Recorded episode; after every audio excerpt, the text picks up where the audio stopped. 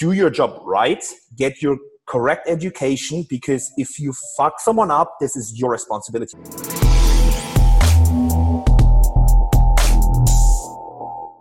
Welcome to the Upside Strength Podcast, your number one fitness and performance resource in Switzerland. Today, I'm happy to welcome Patrick Funk, strength and conditioning coach specialized in CrossFit and author of the Package Online program. Hey, Patrick, thanks for coming on today. Love it. Um, so excited to be here. That's good to have you, man. Can you give a little bit of your background for people who might not know who you are? Yeah, hundred percent. I love the fact that you call me Patrick Funk because actually in the CrossFit scene, every just everyone just calls me Pack, so we can just keep up with Pack because it feels the only person calls me Patrick is pretty much is my mom. She's the only one, and I know when she says Patrick, I'm like, oh, you fucked up big time. So, I'll stick. So, I'll stick uh, with Pat then. okay, I love it. Perfect. Yeah, um, Pack. Um, I'm from Germany. I'm 20. It's so weird. I'm always thinking about how old I am. I'm 29 years old now, turning 30 in a few months. So um, it's getting closer to the masters category. Mm-hmm. Um, yeah, I'm doing um, the sport of CrossFit since um, 2012. I've studied sports. I've done um, I've lots of trainer licenses. I have my own um, CrossFit Pro. I, am not allowed to call it CrossFit program, but functional performance, functional fitness, elite programming, whatever you want to call it. Right. So I help people who are doing a functional training, um, who do functional training for the for being a competitive athlete. So I support people here, also on a generic level, up until P, um, supporting people who are doing this on an elite level. Building up a big project here in Düsseldorf right now at the moment where we will establish a performance center for people who are doing this sport on a competitive level. Mm-hmm. It's just open gym. The, the, the, whole facility will be designed uh, with a competition floor design. So we have a competition rack, we have lanes on the floor, we have all the machines and all the equipment you need so that people can come there and train. Coaches can come there and have weekends when they prepare for competition and athletes who want to just get themselves really fit specifically for competitions are super welcome and have everything they need over there. Doing the sport as well on a comp- uh, competitive base so i've competed a lot um, in team individual. I also took a little bit of the dark side so i was very naive and stupid when i started um, this sport. I was uh, thinking i'm superman he-man batman spider-man all in one and I can just train and train and train. Recovery, I don't need it. My body told me this is not happening. So I, I suffered lots of injuries. I had a disc prolapse. I was out for like one and a half years.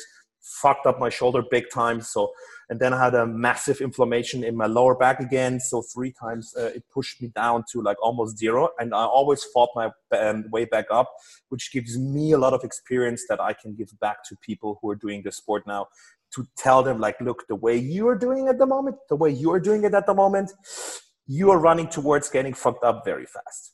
So this was probably like, like the longest introduction you've ever had on your podcast. Oh believe me that was a very short one but it's uh, you know what? I'm not i'm not opposed to, to to long intros. I think the background of the coach is is always really interesting and or coach or athlete and in your case both. Uh, how did you first you know kind of find CrossFit, or did it find you? Can you talk about that? How that happened? It was funny, because, yeah. I, I, I can still remember like it was yesterday. So I had a very close friend back in the days, and we were always running to the to, to the main gym. And the only thing we did there, so I played basketball on a higher level. I was never super super talented, so I always was a defense machine. So people let me train. I so I trained in the sec uh, with a team in the second league, but I didn't play there. Mm. I played one or two leagues below and i was never very talented in making like scoring and that kind of stuff but it was always like the coach came to me was like that dude over there makes 25 points per game. He's making 10 today. So that was pretty much my job. Right. so i was a little bit tired of this and then i started doing fitness tried so many different other sports on the side.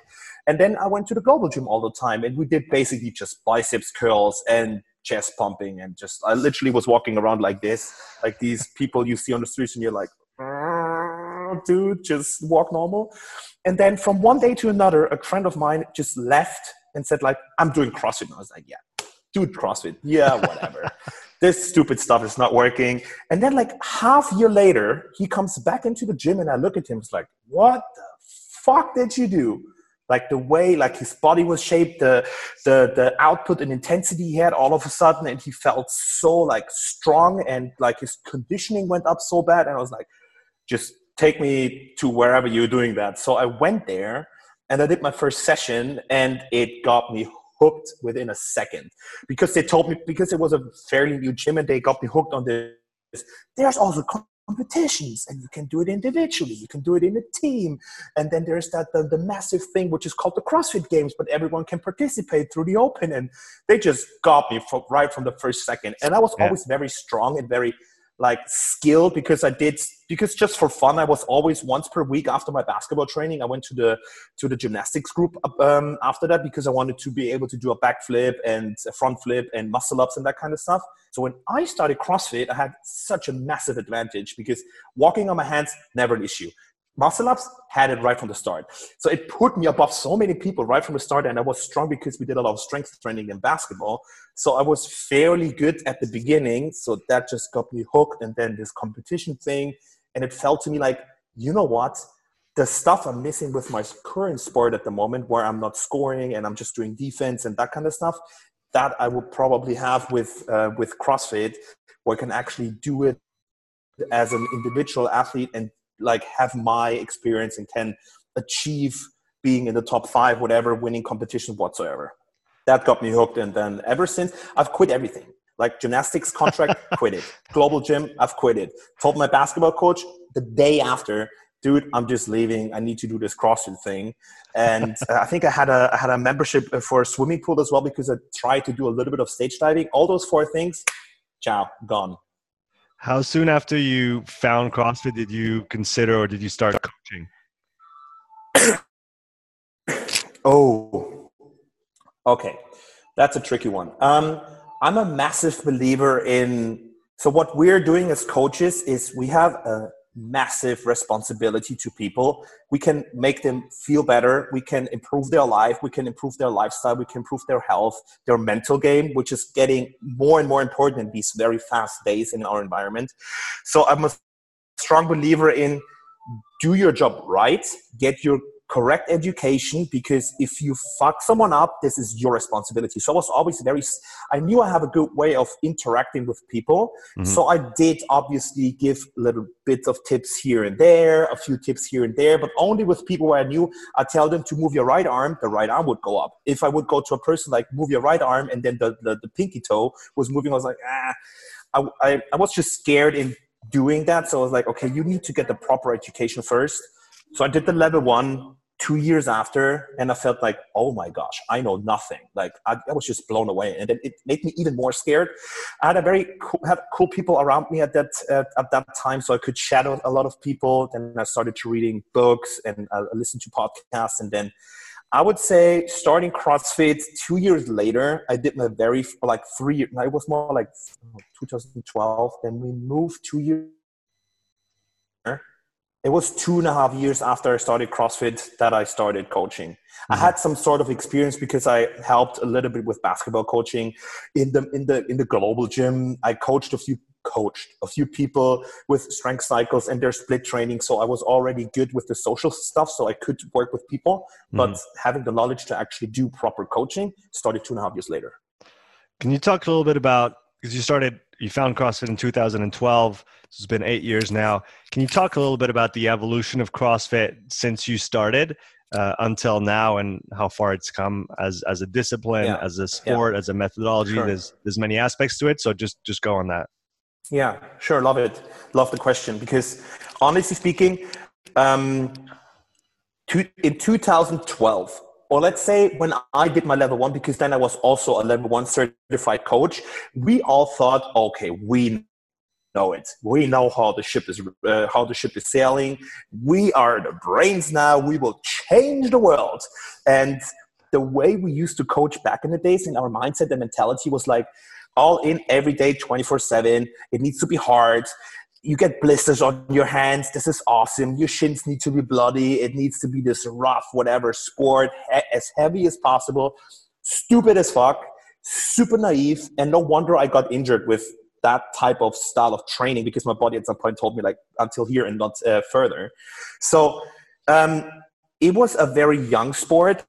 The thoughts behind it was already it was the same 2012 uh, as it was today just the way how people absorbed all this knowledge and brought it out to the people was just incorrect i would say. We were not educated enough. We didn't know um, what accessory work what is accessory work what is basic conditioning what is recovery our resting our resting needs actually doing nothing that's interesting so I thought it's a muscle in my body. How can I train it? That was the mentality back in the day. So it was very, it was fun. Don't get me wrong. We loved it, like smashing the gym and going down there and just having all the people around us. But these days, and this is also something that I learned along the way, and this is what I give back to my people who are following my programming is everyone is individual. Everyone has his own intensity. Everybody is working differently.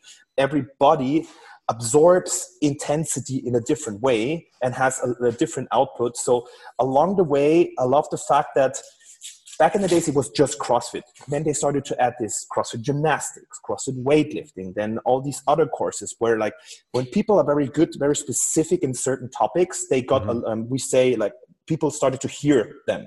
So at the beginning you were level one coach, you, you knew everything, stupid the, the, the, variety of input and coaches and experience we got along the way is so much bigger now. People know all these things like accessory. What does it mean to do unilateral training? What does it mean to do isometric training? What does it mean to do plyometric training? What does it mean to do basic conditioning, sprint training, isolated training, all these kind of things? Because especially when you do it, this sport on a on a competition level, it is so important because everyone knows it. So you need to implement that into your training. And I love the fact that the coaches stop being super arrogant and egoistic and be like, I know everything, and started really to listen and absorb different topics and different different um, ways of training and especially coaching other people because these days it got a lot a lot better i think we still have a long way to go because let's be honest the level one is very good but people who I don't know if you've taken the level one, I have people not. T- okay, but let me tell you that people who are taking the level one, when I'm sitting there as an experienced coach, I'm like, okay, well, so now they're certified in doing in, in being a coach in that very complicated sport. I think, and, and they're doing. Uh, don't get me wrong, CrossFit is doing a great job towards that because they have now the level one, the level two, the level three. It wouldn't surprise me if at some point they are saying like before you open a gym, you need to have at least level one, two, or three, because now you get your level one, you can open the gym and you can call it CrossFit. Difficult in my opinion because there's so much more that's what they tackle in the level two a lot more is the fact that they tell you how to approach a client how to work with the group how to do great timing to, throughout your class what to look at and what mistake is the biggest that an athlete is doing right at the moment. At the beginning, we saw five mistakes. The coach was standing there. Um, make your back straight, push your knees out, head up, um, take a deep breath in, and please put all the whole foot on your on the floor. And then the athlete or the client was standing there like, uh, sorry, super overwhelmed. What should I do? So that's how we worked. With the overcoaching was a big thing back in the days. I mean, in the surrounding that I have, I don't know how it was different other other areas around the world, but this is just how I experience it. And this is getting so much better these days. People see five mistakes and they are able to say like, this one is the biggest mistake please let's fix that fix that one first and we go to the next step so the the skill level of the athletes uh, of, of the coaches got a lot better but there's still a, a long way to go I hope that answered the question. It does. It does. And I, I like that you brought up, you know, plyometrics, sprint training, accessory work, because it almost seems like at the beginning, CrossFit was in, and I'm uh, maybe generalizing a little bit, but because it's such a, there's so many elements to the sport. There's so many different exercises you can use. You can mm-hmm. virtually do anything. Because of that, and because of the focus on intensity, everybody kind of rushed to that and said, oh, we just need to do that. And because we're doing all those movements, we're doing it in a really varied and complete way. But like you like you just said, um, nobody talks about plyometrics. Nobody talks about sprinting. Uh, accessory work at the beginning was almost vilified. Like, oh, you're using a machine? Yeah. What? Oh, you're yeah. doing bicep curls? Why? You know. Yeah. Love it. Now everybody now now the the, the now the, the the common thought is oh you know what no no actually you know bicep curls can be really good for you know elbow health and all those things if you talk about lots of gymnastics and like yeah come such a long way and, and and really evolved how how did you try start integrating those different facets of maybe segments of coaching and training and physical preparation that are, were not part of the the original CrossFit, let's say, mindset? How did you come to add all those pieces to your to your puzzle? Hundred um, percent. I think I got injured. I'm a very competitive person, and back in the days, back in the days, I was I was fairly good in the sport, so I belonged to the top five in Germany easily. Um, my, my, my intensity output and my output for qualifier workouts and in competition was great. And then from one second to another, it was on hold because I fucked up my back. There was always that little pain. It was like, yeah, you know what? That's fine. When I warm up, it's gone. One day, my dad came to the gym, tried to annoy me in training, and then there were a few people around me. So I started a, like a ground fight. You know, when you try to catch someone, then he's like, okay, stop it. And then the moment I released him, the pain set in and it just destroyed my world so bad because I couldn't I couldn't honestly speaking, I couldn't even go to the toilet without mm. having pain sitting mm. on a freaking toilet. And it was just so annoying to me. And I was frustrated. And I was like, okay, we, we think of CrossFit and this is the way to coach, this is the way to train, and it should work, but it doesn't. My body doesn't feel that way. I felt exhausted, my back was just shattered, and I couldn't do what I wanted to do. So back in the days, I started to read books. I started to listen to other people who were doing specific trainings, and everyone started to get to know about CrossFit. I mean, it came with a boom. Everyone in, uh, let's say, like a, a, triathlon coach, a gymnastics coach, especially weightlifting coaches, all those people they got to know about CrossFit, and they all they all had this little smile on their face, like. I see what you guys doing it over there in, in CrossFit, but this is not the correct way to do it the way you're doing it at the moment. And we as CrossFit were like, shut up we know what we're doing. And then because I always had that feeling, so why are they thinking that way? Why are they like, okay, you're missing that piece, you're missing that piece? So I started to listen to people who are doing specifically just weightlifting, just running, just accessory, just gymnastics. And what I got to know from all those different sports, what they're doing within their sports, let's say someone struggles with um, pulling and they can fire the lats, they can stabilize the shoulder, but the biceps is doing nothing. What we would do in CrossFit, we would put we would add bands, and then tack, boom, they would start doing banded pull-ups. But the main issue, the accessory that actually would need to happen is the neurological connection from your brain to your biceps. You could do as many banded pull-ups if you want, as soon as you take the band away and you can still not fire your biceps in that muscle chain, it's not happening. So to take a step back and say like, take a freaking dumbbell and do biceps curls to get the connection so that your biceps is firing. That's something that was so mind blowing to me back in the days and so interesting. And you can put, you can take that through everything, through running, mm-hmm. weightlifting, gymnastics, um, body weight training, everything.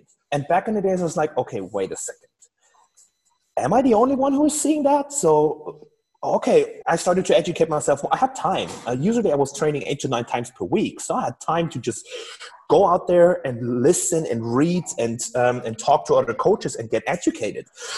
so I was slowly getting a hang of this. Okay, that's maybe good to implement heart rate zone. I love heart rate zone training.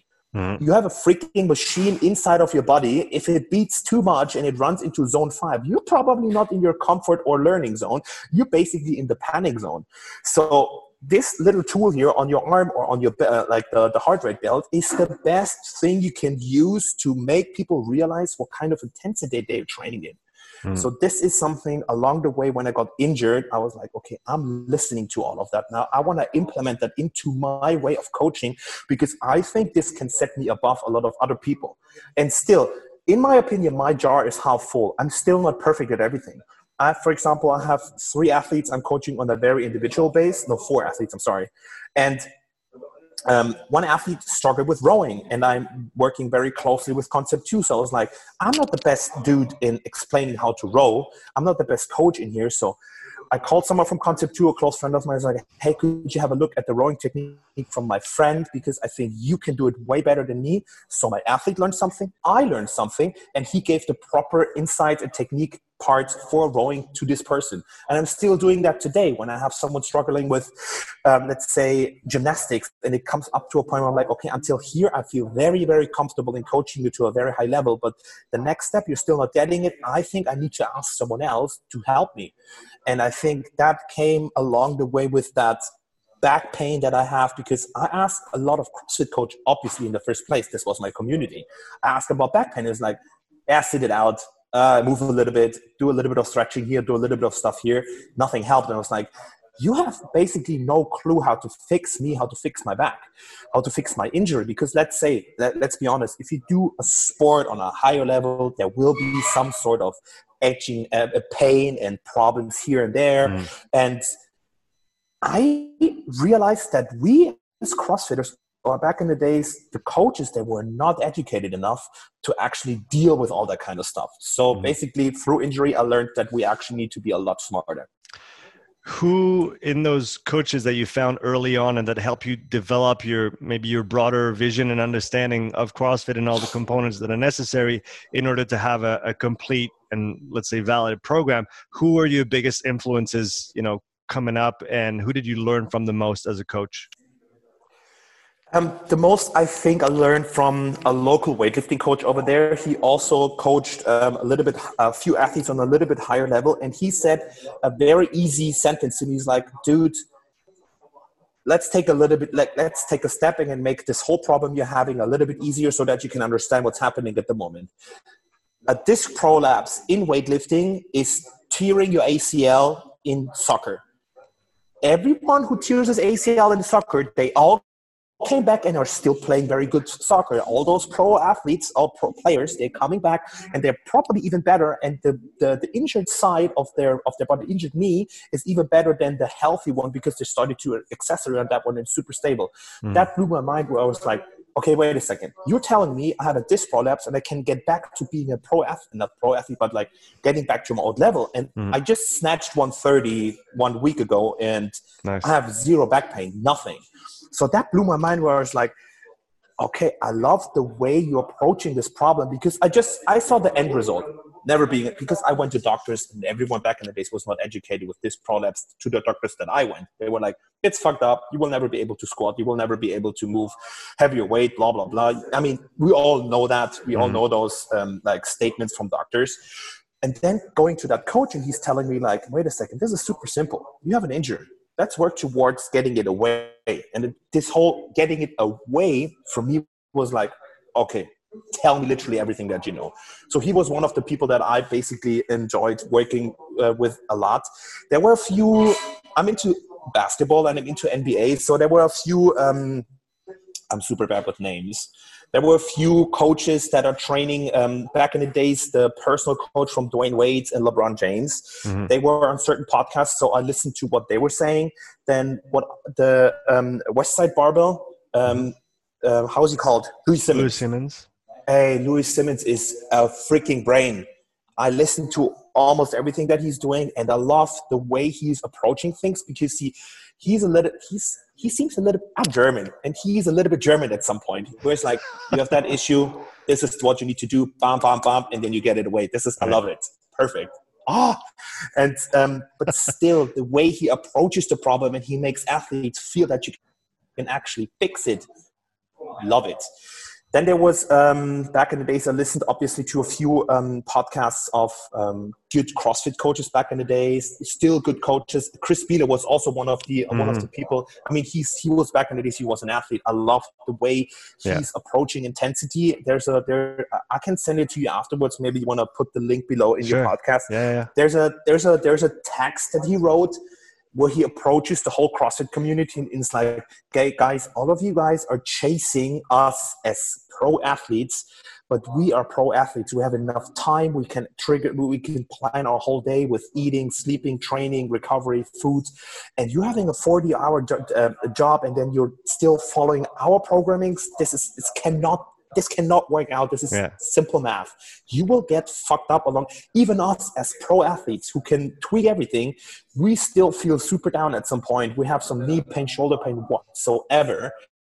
And you're doing that on top of a 40 uh, hour job. This is difficult. Um, I always loved the way that Rich Froning was training and mm-hmm back in the days um, when Lindy Barber, um, she was a sponsored athlete by FoodSpring the, the, when I worked for FoodSpring, and she offered me to come to um, CrossFit Mayhem to train for a week with their team. And I was like, "Are you like?" typing already over on my laptop to find like flight tickets. I was like, "Are you serious? Like, is this real? You just yeah, just book it." And just it's booked. So two weeks later, I was in Mayhem, and training with him was just mind blowing to me. I was already following the way he was training during mm-hmm. throughout my injury, but the way he trains is great because um, quite often, or like not quite often, most of the times he feels he looks how his body feels and he adapts his training to that. Mm-hmm. And that's something that we as athletes cannot really do these days. They see a programming and it's it, it you feel garbage. You feel like garbage, but you read the programming, it's like, oh my gosh, this programming for today it will make me feel even worse. And then saying like, I'm taking this 30% off intensity off. I mean, I still do what's on the paper, mm. but I take 30, maybe even 40% of intensity off because this is how my body feels. And this is something that we need to learn. Adrian Mundwiler, uh, a close friend of mine, mm. love what he's doing. It is always super great because what I love doing is I love taking friends of mine or like athletes of mine with me when I visit him to just show them how he's training mm-hmm. because my, my sister she's she wants to be a pro athlete and we're working towards that fact. So um, i'm also doing content creation. So i had to go there for a weekend and had to shoot photos and videos for adrian but obviously he needs to train in between. And then she came with me and then when we drove back she was like and this is how he's training. And i was like yes this is how he's training. He trains the way he feels like. If he feels garbage, he puts in a rest day. If he feels good, he maybe even boosts the intensity. He works so much on accessory and stuff. And the way he thinks, he also listens to a lot of the Westside Barbell stuff. And um, this is just great to see how people train and how people listen to their body. And individual body, individual intensity is something that people still need to learn because it's not about three, two, one, go. Being exhausted um, uh, after the session and laying in the corner actually needs to implement oxygen into your body to get a, a, good recovery. But to answer your question, it was definitely the weightlifting coach that I had back in the days. Mm. It was definitely um, someone like Chris Spealler and West, especially Westside Barbell. I mean, I obviously read back in the days the books from Cal Paoli, this red book about movements. I read the stuff from uh, what's the name of this dude? Uh, he did the mobility what stuff Kelly back in the day. Kelly Starrett.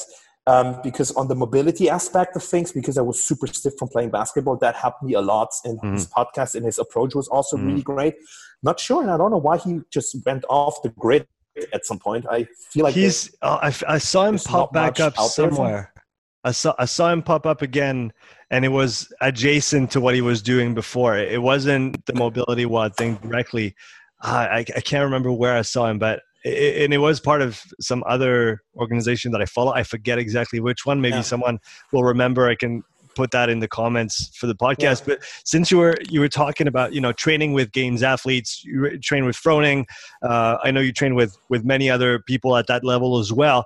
What what are the the main things that you see those people doing? What are they doing that maybe the general public doesn't see, doesn't understand, and what essentially allows them to to evolve at that level, uh, but that we don't maybe think about when we think about hey those those guys are are you know pro athletes and they they train three or four times a day and that's all they do. But what what what yeah. do they do exactly? I mean, I cannot give out the main recipe so that everyone can just copy and paste it and like no, exactly. A year later, they're they're, they're a games athlete. What I can tell you right now is pretty much everyone trains completely different. They all understood what it means to listen to their body. Mm. They hmm. all understood.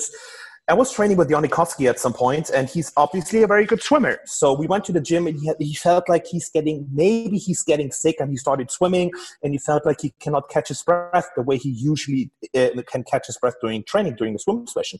All of a sudden, I'm swimming, and then I'm, I remember like he's no, no, no longer passing me. Like I don't, my swimming got so much better. I'm like on turbo mode, but this cannot be. He must sitting on the on the out because I'm not the best swimmer.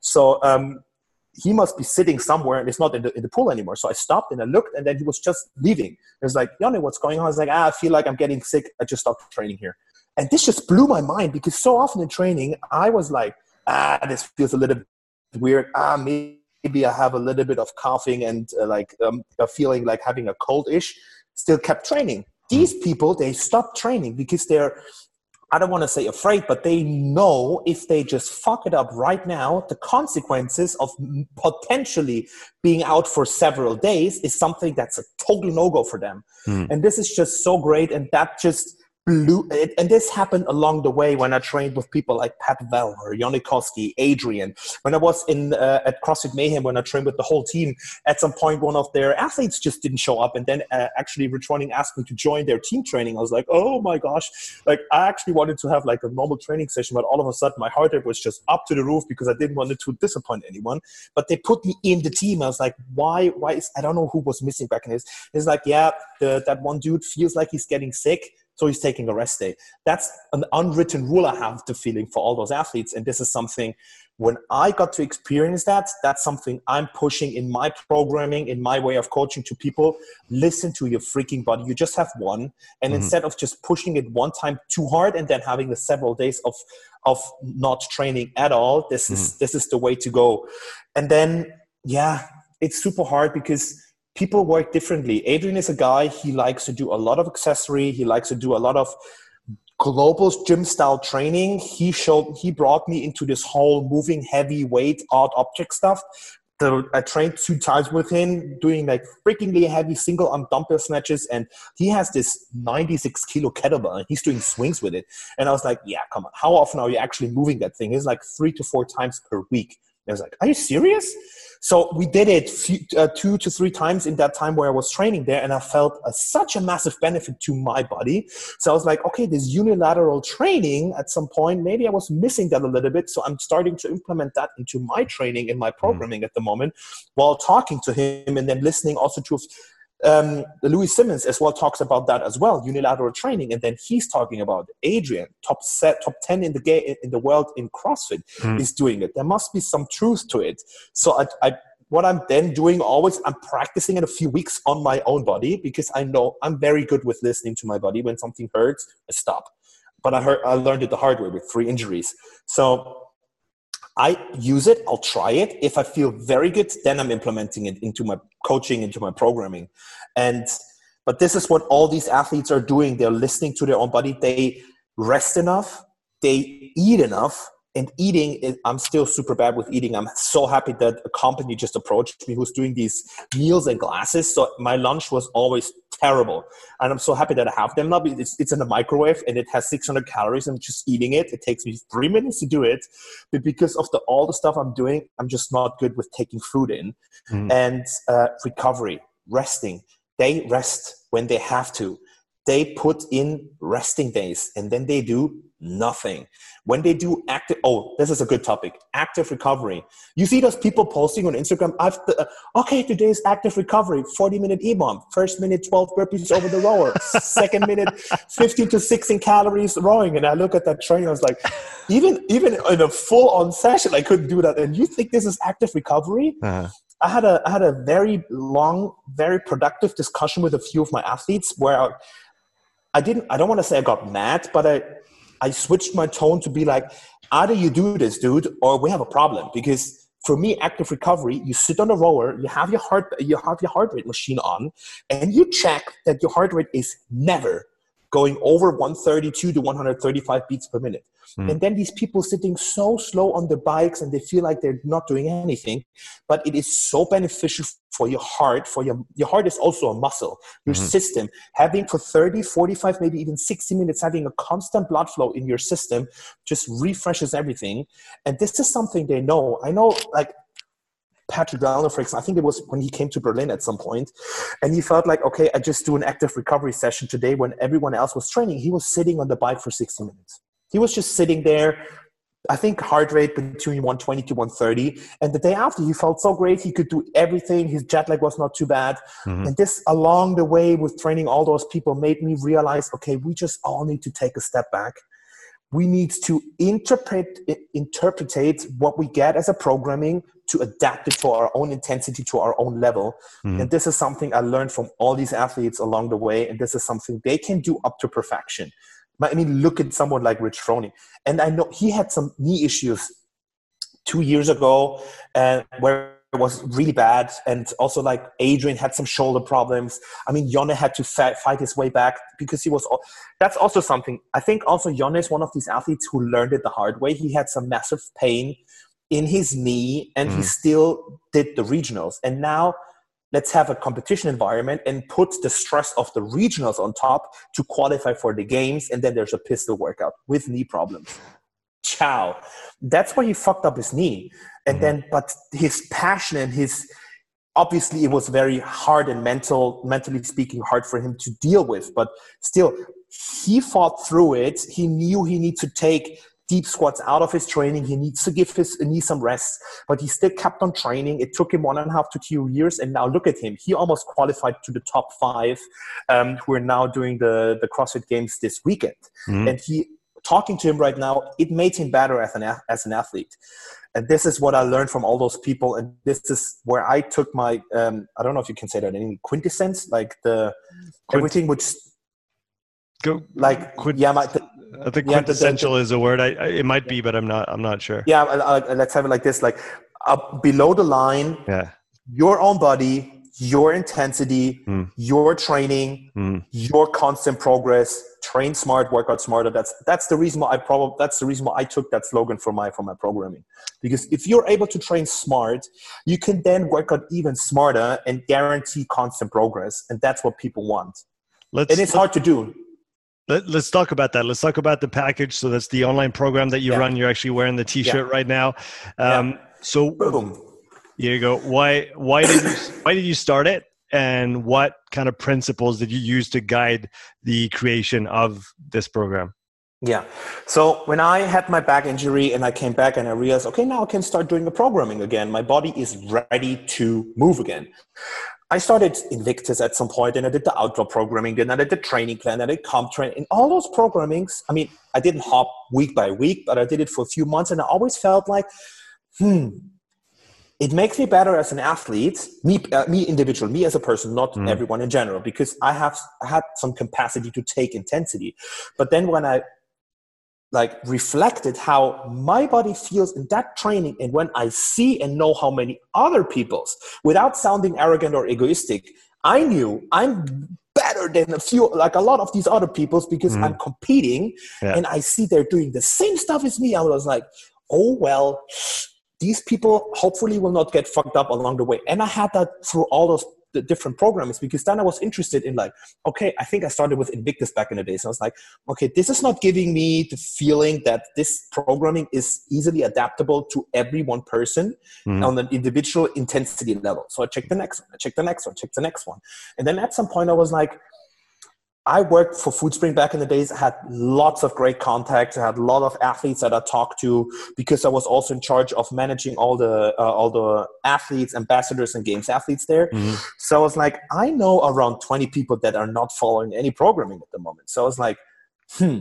Under the line, everyone misses out this train smart, work out smart part. This like be able to read the programming for your body, for your intensity, so that you can train without getting fucked up. So mm-hmm. I was mm-hmm. like, contacted those 20 to 30 people 20 people said like awesome yes i can I, i'm definitely testing your programming. So i started putting everything into a programming. And then along the way without even asking for feedback they're like this is so much different to what i used to do. This is cool. This is great. I love the fact that and i wasn't perfect back in the days. It was like i started two years ago and i took the step of being a freelancer now and just being a coach and everything mm-hmm. this february. So i coach quit my job at Foodspring. And um, at the beginning, it was not perfect. And that's the reason why I had a better face and I tell, told everyone, please, please, please give me all the feedback that you have that, that I need to make this project the best possible. And I'm still adapting things. Mm. And, but I already got feedback like, this feels great. I don't feel exhausted anymore uh, so much. And then like Back in the days, I had to lift five times heavy per week. Now I'm just lifting twice because I know Monday and Tuesday is kind of like the barbell heavy ish day. Mm. And then we work specifically on gymnastics on Thursdays. Conditioning, wow, we're doing conditioning on Tuesday, uh, on Wednesdays with a heart rate monitor. And I feel actually, it was super weird for everyone to start working at the beginning of zone four because everyone texted me back like, hey, Pack, I have an issue I think my body's incapable of training in zone four. I was like, your body is definitely able to do that. You just need to slow down and tell that little ego freak in your head, to just calm down mm-hmm. and just instead of running a 13 kilometer, uh, kilometers per hour pace, maybe run a nine kilometer per hour pace, which feels super slow to you. Then they started doing it. It's like, oh yeah, well, that, that's actually working. I feel so much better. And it felt like a conditioning training, not a 45 minute zone five knock you out programming uh, session. And um, yeah, that was that was actually what was the question again? I'm always like it was it was talk about it was talk about the the package. Talk about okay. the yeah yeah, okay. And ah, yeah, and then I kind of it felt like um, I'm getting a part of the puzzle here. Took it, put it in. Took another puzzle piece here. Put everything together. And now these days, when people approach me and people contact me, I'm not doing lots of marketing. My sister, who's kind of like my right hand, who always sees the red line and helps me with this administrative stuff and all the kind of things, she always like annoys me is like you need to be more present on the instagram and blah and to do a lot more marketing but i love the fact that these days or at the moment people come through recommendation mm. so already someone told them when you work with pack it feels very good for you as an athlete because it matches your body your level and your intensity mm-hmm. and then when i talk to everyone i tell them like if you work with me get something that can measure your heart rate even mm. if it's just this little stu- i mean i don't like these uh, infrared measurement things because i think they're 10 to 20% off but mm. still it gives you at least some sort of line to work towards and some sort of result mm. um, i tell them like it's 80 euros get a garmin or a polar whatever heart rate monitor you can connect it to any smartphone these days you don't even need the 300 euro watch right. get it because you need it you will read it so often in my programming mm-hmm. and then I started to have elite athletes. For example, one of the athletes is Moritz Fiebig. He was he almost already almost qualified for the CrossFit Games in uh, as a fittest in Germany t- uh, two years ago. Mm-hmm. And approaching was like, hey, I had a coach. It was great, but um, uh, then I stopped working with him. I always had a little pain here and there. And it didn't felt like correct for me because intensity wise, it was sometimes not enough, sometimes too much, and it felt I, I just I'm not happy. So I heard the way you're working let me try it i want to see it and ever since we're doing that it's so great to see someone like he's really fit the other day we just did friendly Fran and he did it in 4 minute 20 and i was just standing there i was like uh wait a second let me check what they did at the games and it was like oh well this would have been place 12 i think from right. the top 20 it was like okay now we're talking and um but still, he was an elite athlete and his brain was so fucked up. And still today, I see him doing stuff on Instagram. And I call him, was like, dude, did your ego just went through with you a little bit again? I was like, yeah, I'm sorry. He and also elite athletes who have a coach and work with other people still do too much. Mm-hmm. When I program a week for him, I put all the intensity and resting and pausing and accessory and heavy lifting and weightlifting, barbell cycling into the week so that it works out for him. But still, sometimes because people are used to, I was used to that as well. All in, all out, every day in the gym and pulling people back because we are having a long term goal and this is not um, achieved in one or two weeks. It's achieved within my sister, for example. She wants to be an elite athlete. And I told her, You want to do that? We can do that. I need the next three to four years of, uh, of your life. Other, otherwise, we cannot. I cannot make you that fit in six. It's literally impossible. Mm-hmm. Same thing I told to Moritz. You want to go to the games? Okay, this is going to be a long-term project. We need to uh, at least you're on a very, very, very high level. But still, I think we need another two years to fix a lot of stuff to make you work towards that.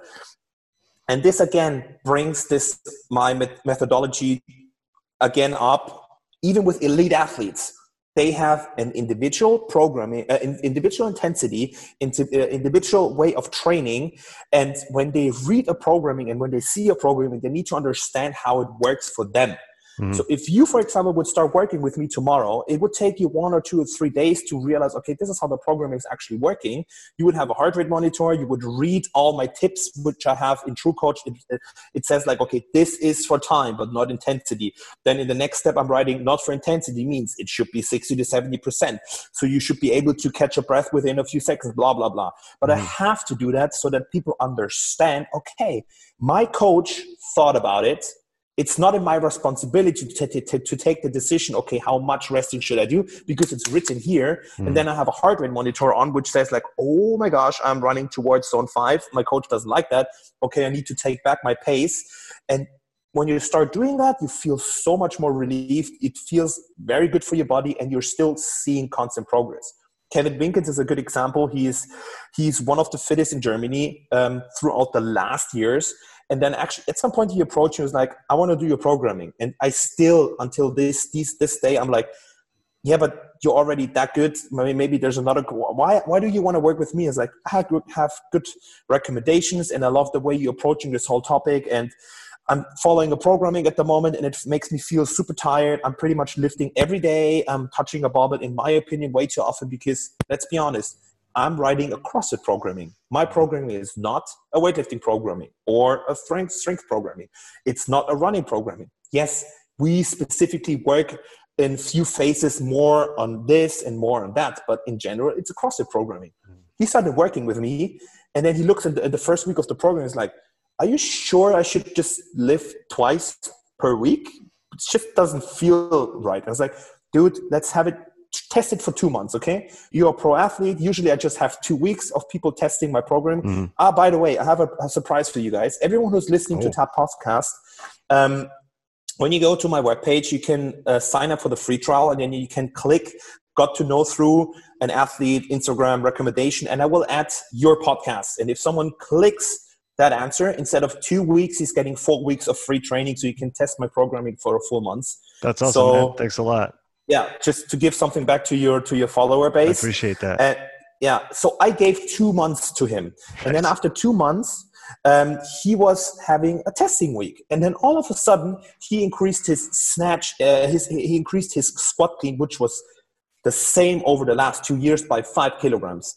And when you're already i think he lifted was it 160 or 155 oh i'm not sure. Let's say it's 155 to be on the sure side He's very small. He weighs, I think, 75 to 80 kilograms. Okay, or let's say yeah. 80 kilograms. So he's not. Pretty so light. 150 is a decent number for him. Mm-hmm. And so we are already working towards the maximum his body is probably able of moving as a mm-hmm. CrossFitter.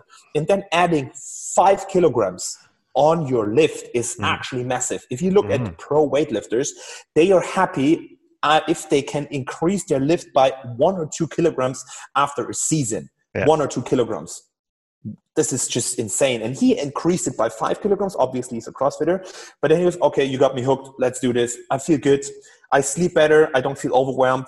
I love the fact that I don't need to touch a barbell five times per week because I also love doing all the other stuff like this gymnastics, working with dumbbells, working with high skill movements, and that kind of stuff. Mm-hmm. He, uh, he got hooked. And ever since, my programming is um, running really well. It's not like I have millions of people contacting me every day, but I have constant increase of people. And I actually like that because I have an individual contact to everyone. I'm contacting each and every person that comes to me. Mm-hmm. Um, they are all in a WhatsApp group. So we are exchanging videos. I'm on quite often sending a selfie video into the programming because if we have a, a deal, oh, deload week, we need to touch that topic quickly.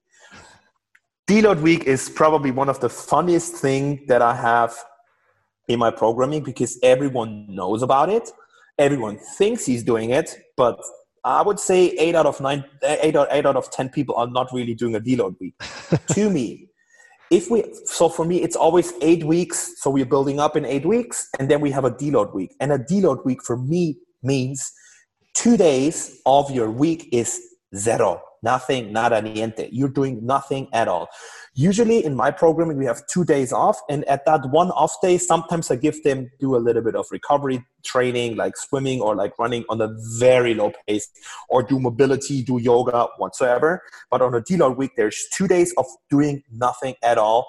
And on the usually active recovery day, I maximum allow them to do mobility. So it's actually another rest day. Right. So they have three rest days.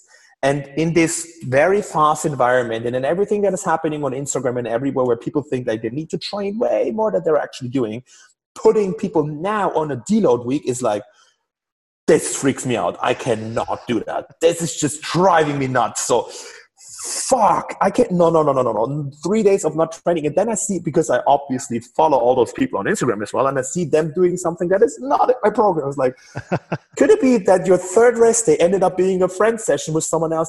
Yeah, sorry, I'm packed, but I felt so good and uh, I wanted to train and blah. And I was like, see, you, you, let's have it like this. I don't want it says it, it sounds hard. Fucked it up this time because yeah. Now it is, let's say, the sixth day of the week and your body starts to feel really good, just imagine how good your body would feel if we have another 24 hours of giving your system and your body and especially your nerve system more rest. Mm. Your, your body can just adapt while doing nothing while resting. We need that. Your system needs to be able to calm down at some point. Mm-hmm. And then he looks at me and is like, yeah, well, that's actually correct, but I've never said that before. And that, that's the reason why we're doing the deload week.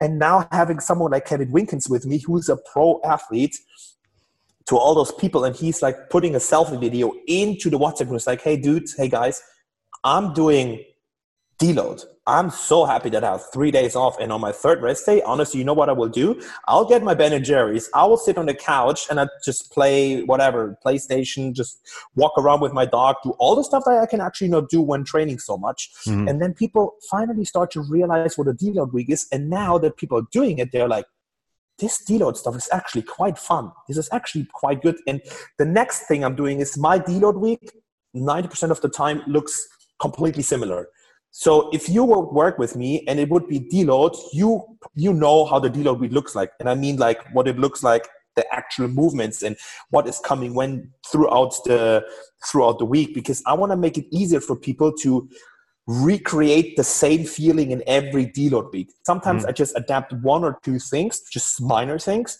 but in general, it's the same deload week so that everyone is, ah, I did that deload week three times already. I know how that session should feel like. Mm. I know that I fucked up this session, even though he said it should be 60%. I probably did 80%, and last time I felt a little bit exhausted. So I know I need to, to put my intensity down, just giving people more like more possibilities to understand how each session should feel like mm-hmm. so that in the end under the line they're like check i did a deload week and then oh hell yeah let's get to the next phase of the training and just crush it what are some of the maybe through time the can you talk about the evolution of your programming through the pack and maybe the common mistakes that you did early on in programming crossfit um, crossfit programs yeah, yeah. and maybe mistakes that you still see coaches do today? Yeah. So, one of the bigger mistakes I would say at the beginning was I thought, okay, I know pretty much what I want to do. So, let's write it down and let's make people do that. And then they text me in the first one or two weeks, like, Pack, if you want to continue like this, this is not going to work out. I was like, why? Your sessions just take three hours. Because sometimes when I was writing it, I was like, ah, that sounds like they can do it in 90 minutes easily. So I realized, okay, wait a second. Maybe just because I'm very effective in the gym and uh, because I mainly train alone or with my sister. And we know when it's training, it's training, it's not chit chatting and stuff like this because I want to get the shit done. We can't do mm. chit chatting afterwards. So I realized, okay, and I just tested just a few things because I'm usually very good because I also did pro. I, I wrote the programming for a, comp, a, competition called Swiss Alpine Battle. So. I'm I was already good with doing programming, but this was just always just one workout. It was not a programming. So I realized along the way, okay, wait a second, wait a second, wait a second. Maybe I need to take a little bit of a step back for me and my training, and I need to test a lot more things. I need to test how does this feel like in combination with this? How long is this going to take me in the programming? And along the way, with the feedback I got from the first 20 people, and I'm very thankful to all of these people, I learned now these days i can write you a programming I can, I can write you a session that takes 90 minutes i can also write you a session that takes three hours but this is just something i had to learn also along the way because of my injuries and because of what i did in the past i know where and how to put certain intensities and how to put certain volumes talking about weight especially how mm. heavy you should move stuff mm. and how your system is probably going to react to that that's also something that throughout my athlete career I had to learn, and I learned the hard way. And I then had also learned, uh, I also had to learn to implement that into the training. And this is also something I had to get with exchange from people. Like when you have 20 people trying the programming, that's already fairly a lot. And these 20 people are all different. There's very light people, there's skinny people, there's muscular people, there's older athletes, there's younger athletes. And the average out of everything made me realize how to put intensity and where to put what kind of stuff. Mm-hmm. And then yeah, again, still working with people, listening. I also showed my programming to pro athletes and then they're like, tell me what you think. I showed it to Adrian. Quite often, sometimes I'm sitting down with him, like, hey, how would you do that? How would you do that? I see you doing this. Why are you doing that? Why are you doing that in that certain order? And all that kind of stuff just floats into my programming. And I still think it's not perfect. Mm-hmm. I still think we can still improve a lot of stuff and but i think under the line i created something that is very good for every athlete i have three different levels i have the generic which is for people who did a competition already a smaller one who want to do a little bit more don't have that much time can only mm-hmm. train five times per week then i have something that is called the magic power programming because kevin is called got the magic power on instagram so i call it the magic power programming because it's basically what i would program for someone like him mm. a pro athlete. This and you can buy this programming in two versions, which is the standard, which is just five sessions per week again, but each session is longer. It has more intensity and more volume for someone who already competes on a regular basis. And then I have the Magic Power Pro version, which is like someone who is really um, moving towards or like who is a pro athlete who wants mm-hmm. a programming and this is eight to nine sessions per week and that kind of stuff and along the way with all the stuff that people gave me as feedback and what i had um, experienced uh, through my own um, way of being an athlete and injuries and whatsoever that helped me developing the programming so maybe a good time to to fit in a, an audience question. Guillaume asked how to best organize a week of training in CrossFit. So maybe if you could give the rough outline of maybe your generic version to to give an idea yeah. to people how you organize it, how much weightlifting is there, how much gymnastics, yeah. how much more structural, etc., yeah. etc. Et so what I realized quite uh, quite fast is that people move heavier ish weights the best when they come out of some sort of rest day. So mm-hmm. um, let's start on a Saturday because Saturday is what I would say in the week the most intense day I'm having because I want people to enjoy CrossFit. And how can you enjoy CrossFit the best when you're doing CrossFit workouts? So you want to go there, you want to have this feeling, beep, three, two, one, go. Okay, just let, just go. So on Saturdays, there's either one long workout and one short workout, or three medium workouts, and mostly, uh, and most likely a little bit of core stuff. Mm. Core stability and accessory is a massive part of my program. I know and to all the people that are listening to your programming uh, to your uh, to your audience i know it's boring i know it sucks no one wants to do it it's stupid Blech. Fuck that um, you need to peep that one. you no, have no, you to do it. Swear. You can fucking swear. That's fine. Okay. You have to do it. And people in my programming, they do it and they see so much benefit. This just on the side because this is a very crucial part of my programming. So Saturday is fairly intense. Mm. So people appreciate the, uh, the rest day on Sunday. But still, then the system is still a little bit on fire. I, I don't want to say on fire because it sounds wrong. It's ready. Ready is the better word. So the system is still ready because they came out of a rest day and the day before was a lot of like workouts, which was high intensity. And then I realized, okay, when I put weightlifting on Monday and Tuesdays, they are actually moving fairly good. The system feels like it awakes way faster. It mm. is um, the body moves faster, and we are literally talking about speed, getting mm. the bar, and that kind of stuff. And they're very good in in moving more volume. So Mondays and Tuesday, I put this into the programming. Then on Wednesdays, to take this whole intensity that we have in uh, to, to, take this a little bit away from the body i have conditioning. I it's a typical crossfit um, uh, conditioning with where we have intervals with working on resting. Then let's say last week we had a 3 minute 30 on 3 minute 30 off typical crossfit movements. You have to work beginning of zone four, maximum mid of zone four in the three minute 30 active part. And then in the three minute 30, each round, you need to look on your watch, count the seconds, how long it takes your heart rate to go back down into zone two, just to see how fast can your system actually adapt. And then, mm. um, and then you record all of that and this data and put it into your app. And this training because it's just maximum zone mid of zone four but actually beginning of zone four mm. is lower intensity which then is good for the body then on thursdays is always a rest day and this is the rest day where um, sometimes i tell people to do a little bit of yoga maybe go for a fast-ish walk, but never go high with your heart rate. Mm. Um, on then the next would be a lot of monostructure work is coming in. Then when it comes to gymnastics, I'm a huge fan of strict pulling. I'm a huge fan of strict isolated work. I'm doing my people are doing biceps curls, triceps extensions, all these kind of things, and I love it. And you know what? People love posting that on it.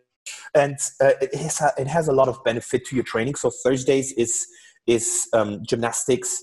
Um, uh, no, sorry, Friday gymnastics because Thursday is off, and then Saturday we have the workout week, uh, the workout day. Mm-hmm. So this is basically how I plan my week. Mm-hmm. Again, I have a community. I have the package family. Um, there will be, we will all do the open, for example, and then when we work towards the open, we obviously take a little bit. Uh, we take away a lot of like heavy squatting and that kind of stuff to work the body more towards being able to perform in in a CrossFit type of workout, in a qualifier mm-hmm. workout. We mm-hmm. also, when we get to open in January, we will um, we will run a simulation. So I will actually switch my whole week mm. so that it feels like an open week so that people know okay on wednesdays is always off. Thursday the workout comes out. I'm doing it for the first time. Friday normal session. Saturday off. Like we will i think it was one day off. It uh, doesn't matter. I just i just plan it how the hope like how um, i'll take an open week Mm. And I'll plan my week according to that before the open actually starts so that people got a hang of the rhythm. Because let's be honest, this five weeks, even though you're just doing it for fun, is super stressful for everyone. Mm. And if they're already good with the fact that this is how my week looks like, because we did it the last five weeks already, with not the pressure of performing super well, um, just training makes people feel a lot more comfortable throughout the open. After the open, obviously we need to get back up our lifting a little bit more. We get up um, people maybe feel exhausted from those five weeks then we, we definitely will have one or two weeks which are super low just moving. Then we go into a little bit more weight based training so a lot more monostructural squatting strict pulling and that kind of stuff comes to work comes more into the programming. Mm. but then again i want to switch fairly fast. I would say after two to three months want to switch back to my typical CrossFit style workout, uh, CrossFit style week, mm. because that's what we then will use until the next open preparation is starting.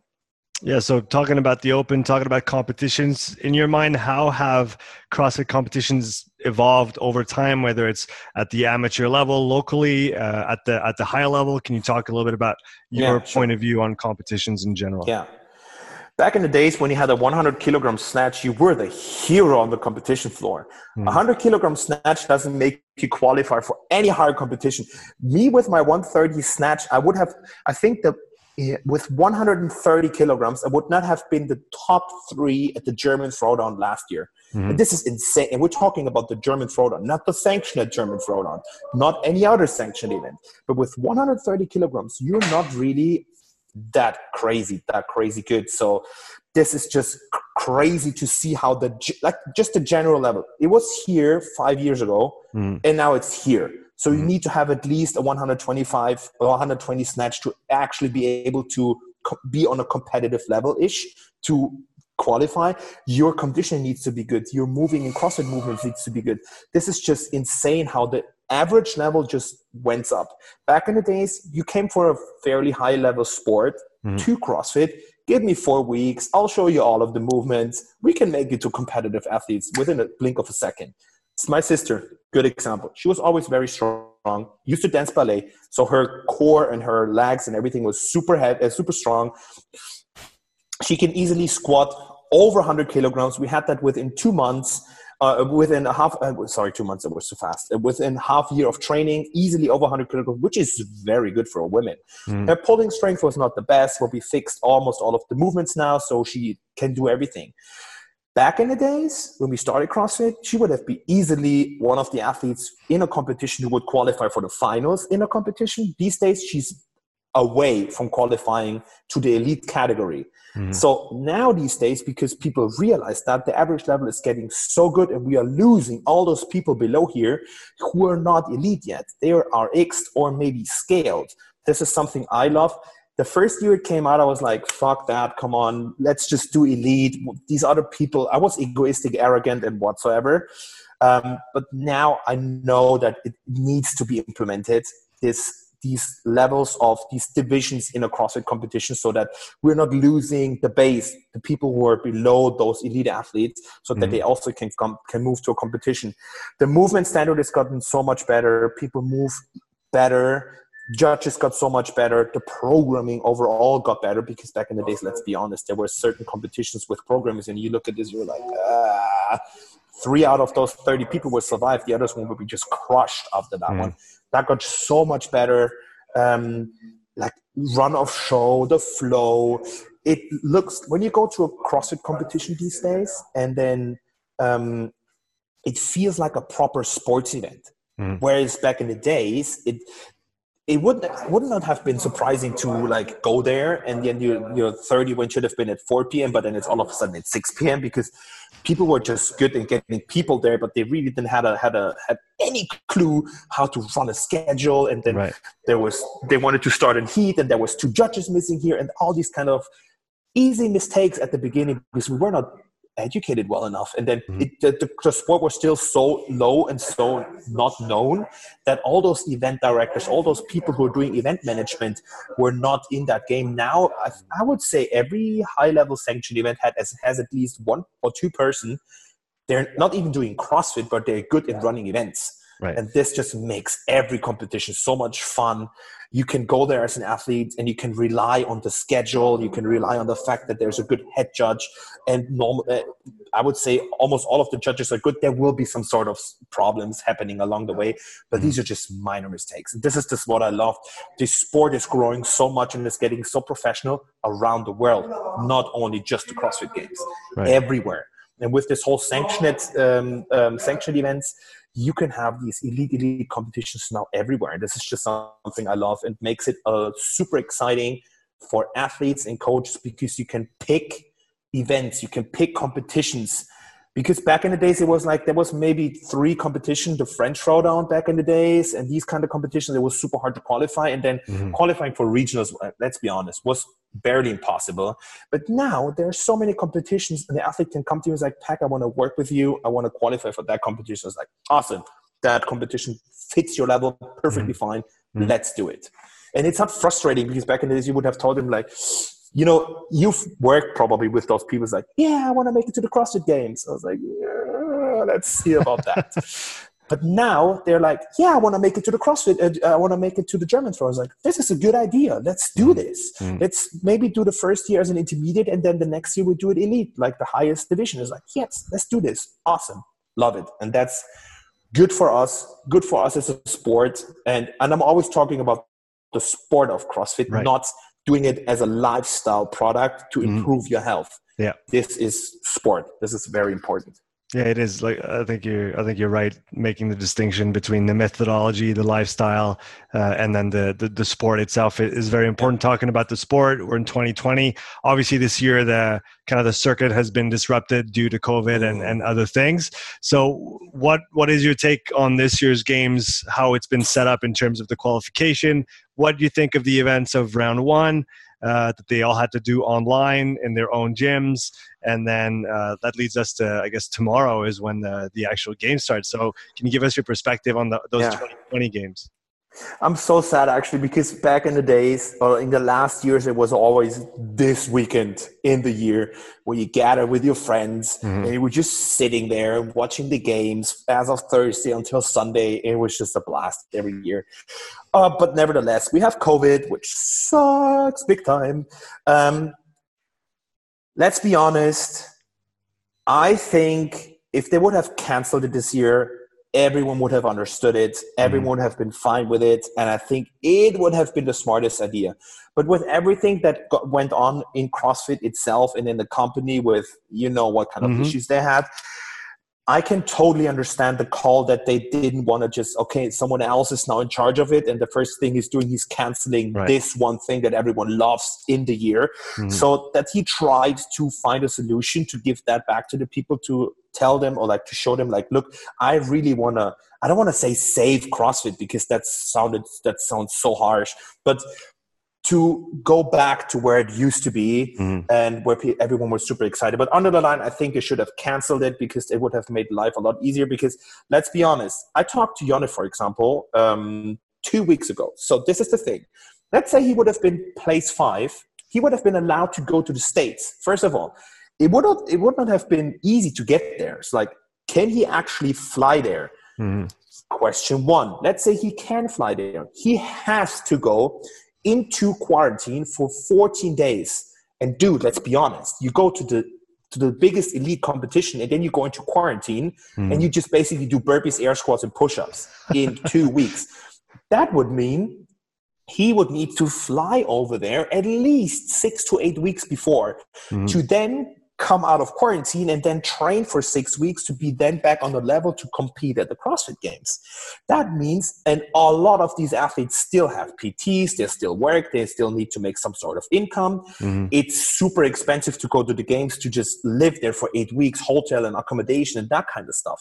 And you cannot rely on your sponsors these days as you used to do in the uh, in the past because all those sponsors, all those brands, they're not getting the same visibility to, so they they also have budget issues with because of COVID. Mm-hmm. So these people they don't have like ah yeah easy. I'll go fly there. I just pay those eight weeks of hotel. Just you don't need to take uh, you don't need to take care of it because I get enough marketing from you because you wear my brand on your shirt here and there whatsoever. That makes it and then a lot of people they don't even have those sponsors. So this would have been meant a massive thing for someone like Jonne I think out of the top five, everyone is from the states now. On the on the on the male side, yeah, I think there's uh, yeah. Davidsdottir on the on the women's side at least, and but she is uh, she lives in the states. I guess so she, she, should not. Yeah, right. Yeah, she she should not have an issue. But this would this would mean this this is still super weird. So then he would just not fly there. I mean, he didn't qualify in the end. But if someone would have been from Europe, would he fly there? Mm-hmm. Would he not fly there? Mm-hmm. What would he? What would have he done in um, uh, in that scenario? So now we had this uh, we had this online competition, which everyone was super excited about. Why? Because everyone saw the Rogue Invitational, and let's be honest, with what they had and with what they wanted to do, they did an amazing job. It was great. I mean, it was not like watching a live stream from a normal competition it was these split screens everywhere, but they made it so good. Mm-hmm. And I know it because I talked to Jonne and Adrian, and they had um, a, they had a technical advisor who was on calls with Rogue literally day in and day out. I think the, the, the, two weeks before the competition actually started, so that they were sure everything was running well. Everyone had right. the same cameras, everyone had the same equipment, the lines and the square is fine, and then they checked connections and everything then the whole competition started and everyone's like they're doing it actually really good mm. it is not the same as watching a live stream but right. at least i get a hang of it and it uh, it feels good so everyone was excited because they realized it can work out now mm. the games are happening and then we're sitting there and it's like where is it where can i watch it like and then even like the recaps and everything it felt like they haven't thought it through all the way so this whole qualification process was more like if you knew someone, you texted someone like, "Hey, how was he doing in that workout?" And that's that was it. Uh-huh. That was the the most information you were able to get. So this was a bummer, honestly speaking, because I think something like the like CrossFit HQ should have the resources to like to do a proper online based competition. Again, they did something, they tried it, it was good. They have now a top five, and now they're having the, the CrossFit Games, which are coming this weekend. And I'm super excited to see how they will fix that with the live stream. I think they will mm. work a lot with Instagram and Facebook, right. which used to work out uh, last year. So it was fairly good. It was good to watch the CrossFit Games there. So I, they have the knowledge, they have the capacity over there. Mm. Everyone is at the ranch. I love the ranch. I mean, it is it is CrossFit was born on the ranch. Yeah. So they will probably have proper Wi-Fi. They will have everything set up, and they have a media team over there because now uh, two of, of my friends they used to work for CrossFit Media. When then this whole problem started, they were kicked out of CrossFit Media. Now they're back in there, so they they know that they need a media team. So right. I'm I hope that it will look a lot better uh, when the actual competition is starting because they will just work with live streams and put it on Instagram. It will not be like three years ago where it was, I think, was it three years ago? I think it was the first year they were in Madison. I think this was the best year when it came to um, to live streaming because you had the split screens, you had the reps above there. Yeah. You had great. I mean, you had great commentary. It was so good. It was Mm. super exciting. You had the feeling you're literally there, and I have the feeling that they're working the, their way back towards this um, this performance of having a live stream. But I'm a little bit. I'm, I'm a little bit like. Mm, let's see first what they will do. Hmm. But I think at the ranch they will do a way better job than the actual qualification process when they had the top 20 battling against each other. What what did you think of the programming on the on the first phase with uh, kind of the heavy girls and then kind of the three components of CrossFit, you know, monostructural uh, weightlifting and then gymnastics, a very very isolated, let's say, workouts. What did you think of that framework that they used for the qualifications? Yeah, I think the problem we're having here is the fact that everyone is in their gym. Mm. So you're not you're not doing a qualifier like regionals or like a sanctioned event where mm, the variety of movements you can do is so big. You can do everything because you can set everything up. You have judges, you can put the variety in, you can test so many different things. With a gym scenario, you just fixed up to a certain point because yes, they could have done more complicated things, but then they would have run into any, a lot of issues like, is this actually a rep? Oh, this uh, I cannot compare this to that here and there. So that's the reason why I think they took a step back. And yes, it might seem a little bit monostructure, a little bit too heavy, a little bit more favoring for people who are. Very short heavy- too, right? If you Yeah, look at very- the time domains, yeah. very short too because, but i think this is because of the fact that we had it here in our podcast let's say they would do a one hour row and Mhm. all of a sudden the frame freezes in the middle. This is pretty much the worst case that could happen. Yeah. a row it freezes and then all of a sudden someone is at 22k on the rower it freezes uh, it, it starts moving at, and then he's 30 kilometers. Like in two minutes you're not rowing 8k just just thinking about it. You know this could potentially happen. So i think that's one of the reasons why i try, try to keep it short as well. And then the restriction with online and then yes especially in comparison to what happened the year before at madison where people were like oh if you would have been a good runner and if you would have been good at sprinting you would have made it to the top 20 easy to the top 10 easily in the end Mm. and now we're having this online qualifier where they now move back to having a lot of heavy weights and then heavy uh, um, women were like these friendly Fran and all these kind of workouts and then Mm. this testing a one rep max here and there i think a lot of people were wondering why they're doing this me as a coach as a programmer i think they did a good job. I think it was a good test.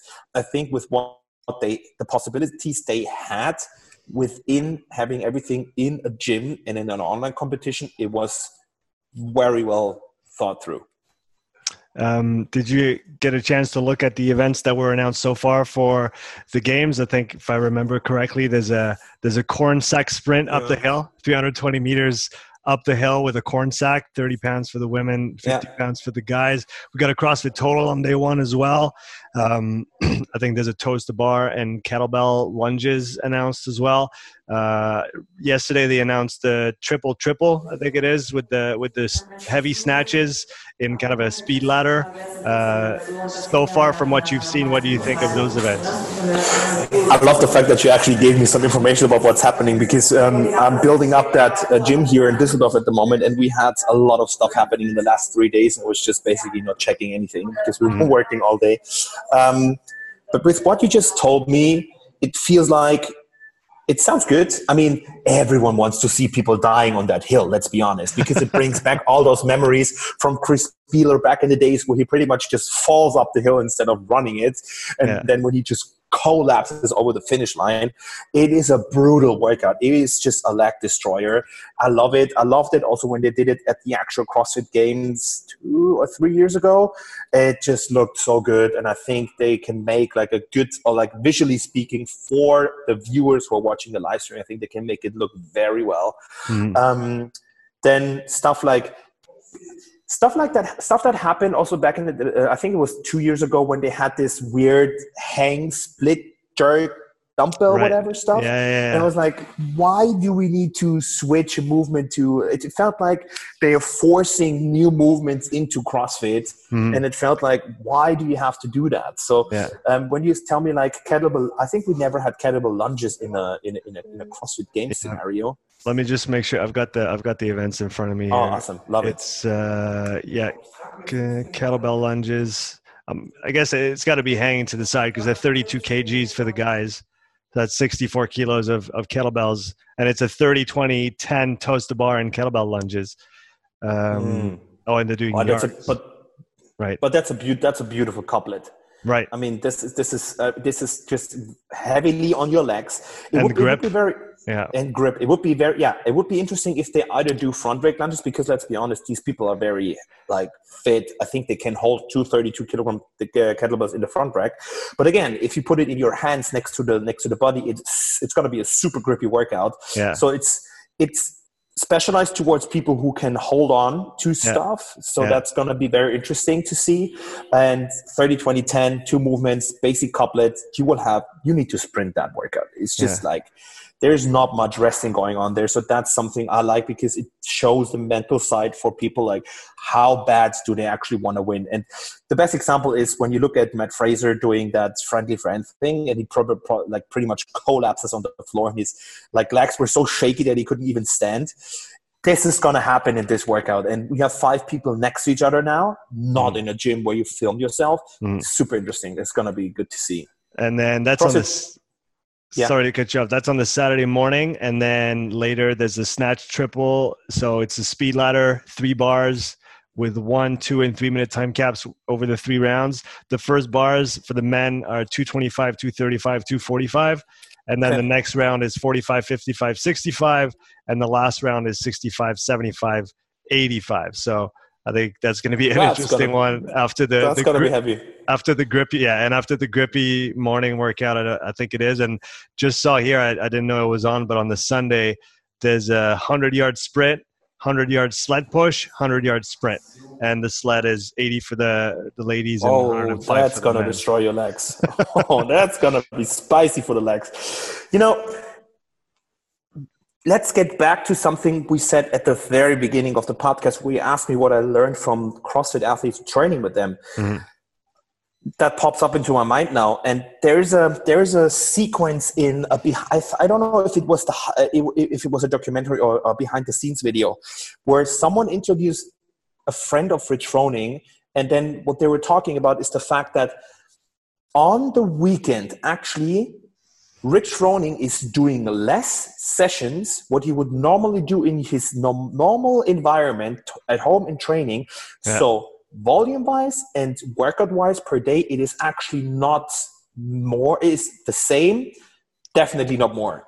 And what these athletes are doing, and I see that through all those athletes I'm training with, is the fact that they're doing it they're trying to doing it up to perfection to train their body to be able to handle that amount of sessions Mhm. within a short period of time and then it comes basically it comes down to how well can your body recover so what they under the line as soon as you reach certain numbers on your squats, on your liftings, on your running, and whatsoever, it comes down to the fact how good can your body recover within these sessions. Hmm. That's the reason why the spread at the beginning of the CrossFit Games is not that big, and it feels like, oh, this is going to be an amazing CrossFit Games because everyone is so close to each other.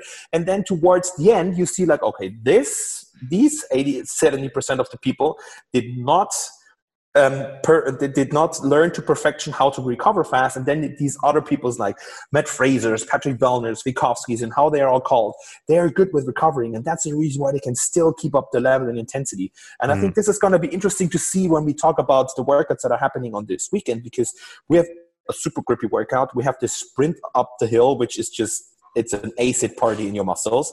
Again, acid party with running and sled pushing. Then CrossFit Total. I mean, everyone likes to see them moving heavy weights. And then snatch ladder. Everyone loves snatch ladders. Everyone loves uh, speed ladders. And it's going to be interesting to see because we have some fairly strong people in the, in the top five. I think that's also the reason why they maybe put a little bit more of heavy stuff in there. Hmm. Might be a guess, might be right, might be wrong. I don't know. But I think it's going to be very interesting to see the skill of those athletes. How good can they recover actually in um, in in training and in competition? It's it's funny you mentioned that recovery part on the games, and Castro said it as well. And and like you said, you can see it where you know like a Fraser will start at a at a certain level and we'll just keep that the whole way through and you might see other people start a little bit higher but throughout the four days they just can't maintain the same intensity throughout. So it is a game of volume and it is a game of recovery. It's interesting to me that the if we if we like we talked before about making the difference between crossfit the sport and crossfit the training methodology and the lifestyle yeah. that those are have almost gone Uh, to polar opposites when it comes to volume. If you if you read the original CrossFit kind of idea, it is very minimalistic in its inception. It's you don't need to do a lot. How little can you do to get what you need is really one of the foundational things of the methodology. But now the sport is is almost the opposite, where it's a volume game. Is how much how much can you do without getting crushed and still get through to the yeah. other end of that.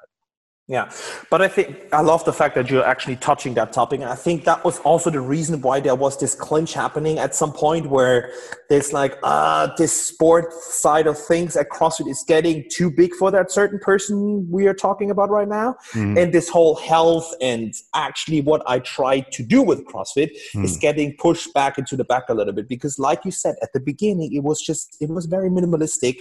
It was how much can we do in a certain time period, and now people realized, hey, wait a second, oh, hold on, hold on, guys. Let's whip this whole um, thing around. We can actually make a sport out of this. We can actually compare people to each other. We can actually make something so amazing and so verified uh, uh, uh with such a variety of mm. movements and athletes. And this is going to be epic. And then people love epic stuff people love stuff where they see people dying and this is this is sometimes also very hard for box owners when they like see people googling crossfit and then they see these youtube videos and then this is always something i still don't like with crossfit is and it's not crossfit's fault it's just youtube and this is stupid people putting stupid videos up there you know when you have a good product let's say apple for example someone wants to buy an apple product mm. I don't know if you need to beep that, but let's say, let's not take a company. We have a company. A company makes a very, very very good product. And then a person wants to get the product and he knows the product is good. He will buy it. And then the person who's selling the product can talk about the benefits and everything that is good. And this, this whole talk right from the start, the seller and the, and the consumer is getting into interaction is a very positive thing. Let's turn it the other way around. Now we're trying to sell CrossFit. In I would say five to six times out of 10, people approach us who are selling or like who are giving this product to the people and they're like ah what you're doing is wrong wrong. This is weird. This is look at the back of this person. So the start of the talk is not as positive as the company with the great product. It is mm. very negative because what we need to do we need to come we need to convince people like what you think about this sport is probably wrong and then you need to find five six seven arguments mm. to get them away from the fact that hey what you think about the sport is actually not correct and then we're at the point and this takes a lot of energy and that we're right. then we're at the point where the other companies right from the start this is still something that annoys me with crossfit but this is just how this whole thing is working and i think if we will get rid of it at some point i don't know hopefully yes um, but this is just human beings who are just putting stupid stuff online can you talk to us a little bit about a little bit more about that performance facility that you're that you're helping create in in Düsseldorf and yeah. what you're trying to bring to to market? Something that maybe isn't available uh, at all or not a lot in the envi- the current environment. What problem are you trying to solve with this? Yeah.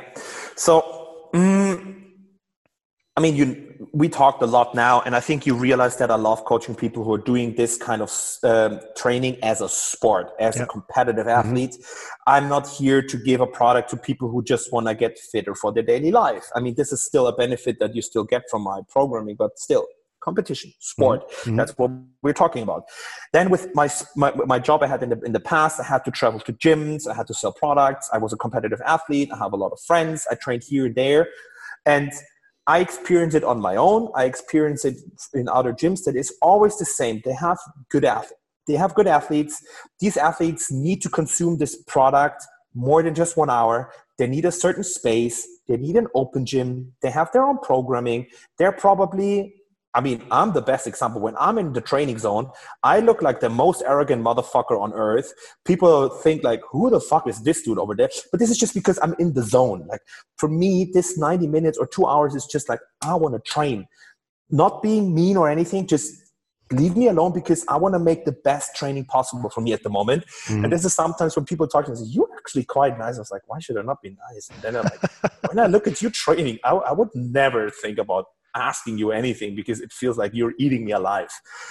So this whole this whole need athletes do have, and but let's be honest, every box owner needs to have members that pay his bills. Mm-hmm. And the easiest way to doing that is having 45 minutes to one hour sessions, get as many people in there, get as many classes running, have as many members as possible who are in my gym the shortest amount of time, and I'm delivering the best product in this time.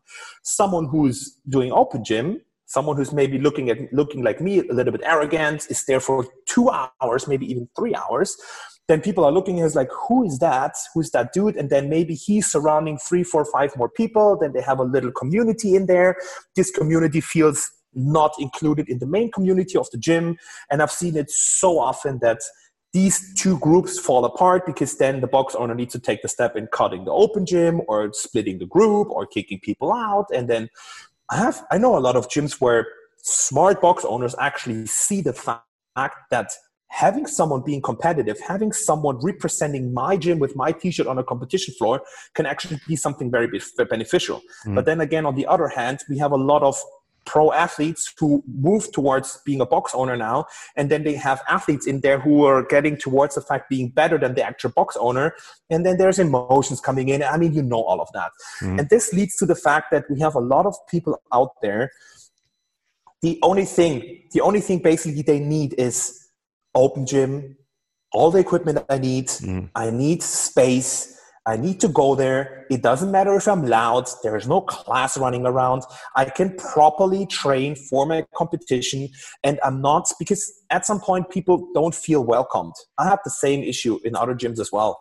I got kicked out of gyms because there was then issues happening because um, because people were like, we don't need you in here. And there was a lot of miscommunication and misunderstanding. And then I'm also a very stubborn uh, German person. And then he was like, you know what? Fuck that. I actually just tried to do my training in here.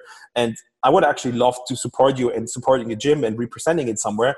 Didn't work out, blah, blah, mm. blah got kicked. I mean, I, I had I experienced it everything on my own, and then I saw it in other gyms. So I saw the fact that we need a product that can people give what they need, and this is open gym preparation for competitions. I want to have that's the reason why we're building up this facility. We will most likely have a very close partnership with a hotel which is close by, so mm. people can book in there, get cheaper prices this whole facility is split. So we have um, 1,500 square meters where the gym where I'm in charge of will be inside. 1,000 mm. square meters is be- indoor beach volleyball. And I have a 500 square meter flat surface, just CrossFit mm. or like open gym um, mm. because we haven't paid the affiliation yet, but this will come as well. And then crossing the, the parking area, we have a 3,000 square meter global gym. Right. And in the bottom, there's a, um, we will establish that next week. There will be there will be a restaurant where they have vegetarian, vegan snacks and food. And this whole thing, I want to then also create, if let's say German Throwdown is happening in Mainz this year again, or like next year when COVID is over, and I have a I have an I have an athlete who wants to prepare. Oh, I'm getting a package. Nice. What is it? it? I don't know. I'm just because I don't have an, like a home address yet. I'm annoying all those people here because I'm getting packages day in and day out. um, so what we want to, and then let's say there's a coach, he has four athletes and he wants to prepare those athletes and get them out of their gym environment and just focus mainly a full weekend of uh, competition preparation. We will rent that space. People can book packages. People can go in there. We have athletes who, uh, if they want to prepare for a competition, they can go in there. Mm. We hmm. have um, seminars. I'm very close with people from Concept 2, RockTape. Um, Z Health, I don't know if you know that, neurological training, which is coming uh, like a lot. I'm, I'm a true believer in this whole um, Z Health methodology, and this is mm. something I want to learn for my own because I think this is very, very beneficial for people. And I know a lot of people in that field. They are hosting workshops, so we will rent that place to those people. We will make it possible that they can have a fully equipped gym so that can literally do everything, which is for the competitive side of CrossFit. So, and that might tie in well into my next question. I think it's probably one piece of it, those kinds of facilities that allow for people who want to be, who are comp- competitive to really just train and do the work and not, like you said, um, maybe clash with the, the other kind of formats that there are in terms of uh, how to organize a gym, how to run a gym, how to run across a CrossFit gym. For you, so again, besides those uh, those facilities for professional athletes or for competitive athletes, what is the next big thing in CrossFit? What's the next step uh, that is going to take that sport, that whole community to the next level? Um, I think the next step that needs to happen or should happen is we need to find one concept on the sports side on because in the, at the moment i have the feeling this sanctioned event is doing this. You are a good runner a good swimmer you're good in i don't know uh, aerobic capacity workouts. You better go to that sanctioned event because it's a high chance that you qualify to, to the games. Mm-hmm. to me there's too much variety going on at the moment then we're having these national champions then we have countries nothing against this country, but they have three CrossFit gyms, and then all of a sudden we have someone at the CrossFit Games, and then this poor person just goes there at the games and just suffers in the first workout and can just barely do one round. Mm. I hmm. mean, don't please, please. Uh, this this maybe sounds very hard to people who are listening to that. I'm please do it. Go there. I'm very grateful for everything. Everyone who wants to go to a CrossFit game and experience it to be on that competition floor. I can 100% understand that, but we have a too big of a gap then and then but mainly this whole sanction event thing this whole how to qualify for the games i think we need a better and clear concept so some sort of rule book and guideline that everyone still has some some some room to play around with it mm-hmm. but you need to be within a certain uh, within a certain area so that if you're a good runner and a good swimmer, you can guarantee yourself qualifying for the games going to that one sanction event. I think that needs to be kicked out. And then the second thing here, we're talking about CrossFit as a training methodology for people to get healthy, doing it as a fitness program, mm. is the education of the of the coaches is getting way way better. Don't get me wrong, but to be allowed to be guaranteed to call yourself a CrossFit coach that is allowed to actually coach people mm-hmm. needs to be way higher. Mm. And I don't know if they, in the end, it's more levels because I think at the moment it's level, is it level four already? Just three level or four three least, for, yeah. There's three for, for sure. sure. Yeah. Three for sure. But Four I, I couldn't tell you. I'm not sure. Yeah, I'm, I'm also not sure.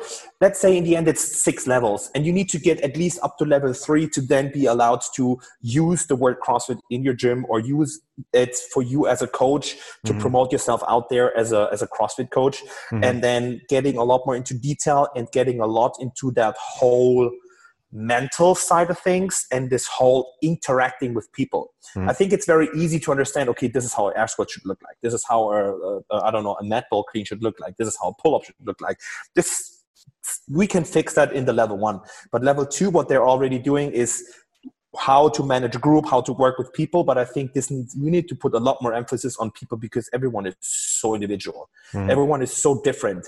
There's a lot of people they set a f- foot into a CrossFit gym. They're standing there for one minute and they're just freakingly scared because a loud like I'm a loud person. I'm super extroverted.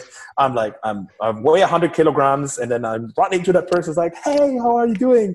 And then a lot of people still get scared of that sport because they're in there and then they see those shirtless people and it's like, oh, what is going in here? So the social interaction with people, potential clients for your CrossFit gym, I think that can be improved as well. I'm uh, side note, maybe mm-hmm. they've implemented a lot more in that already. I haven't checked anything of the level one, two, or three, but this is just my last like my last idea I have about this because I right, did my right, level right. two last year. Mm. And I don't think with all the stuff that happened in the in the last year with CrossFit in the name that they put a lot more like a lot more emphasis on changing that. I know mm. they're doing a lot, but I think this can be improved even more. I wanted to come back on the first point that you mentioned, if, if you allow me to maybe push back just a little bit on the idea. Um, don't you think that standardizing the competition process more obviously has its benefits, like you said, but doesn't that take away from the nature of the CrossFit competition as it was set up from the very beginning, the unknown, the unknowable, and getting to f- athletes to face something that they they cannot they cannot exactly prepare for. There is going to be uh, some variation in there, and if we put too many constraints on what sanctional events can and can't do, then maybe we lose that special spark that that is, I think, an integral part of what you know CrossFit competition is, as especially at the higher level. Yeah. 100% love your question and the constraints you're talking about. This is true, and uh, this will ultimately happen if you limit movements. If you say, like, you can only do this and that, no other movements, period it will get super boring. Everyone will just get super good at these movements, and then they come to the CrossFit Games, and then you look at them like doing other movements. They're like, "Why? How? Man, how did you get to the CrossFit Games?" What I what I mean by standardizing, uh, making everything a little bit more standard, and having like a like a, a level of like a um, yeah, making everything standard so that it doesn't fall apart here and there, is um, let's say we need we need a short term workout. Then we need to test a longer term workout. Then we need to test medium. Then we need to test raw strength. We need to test this mm. because then what comes into the into the uh, best example. I'm a very good athlete. I would I would call myself a very good athlete. I'm still on a, on a fairly high level.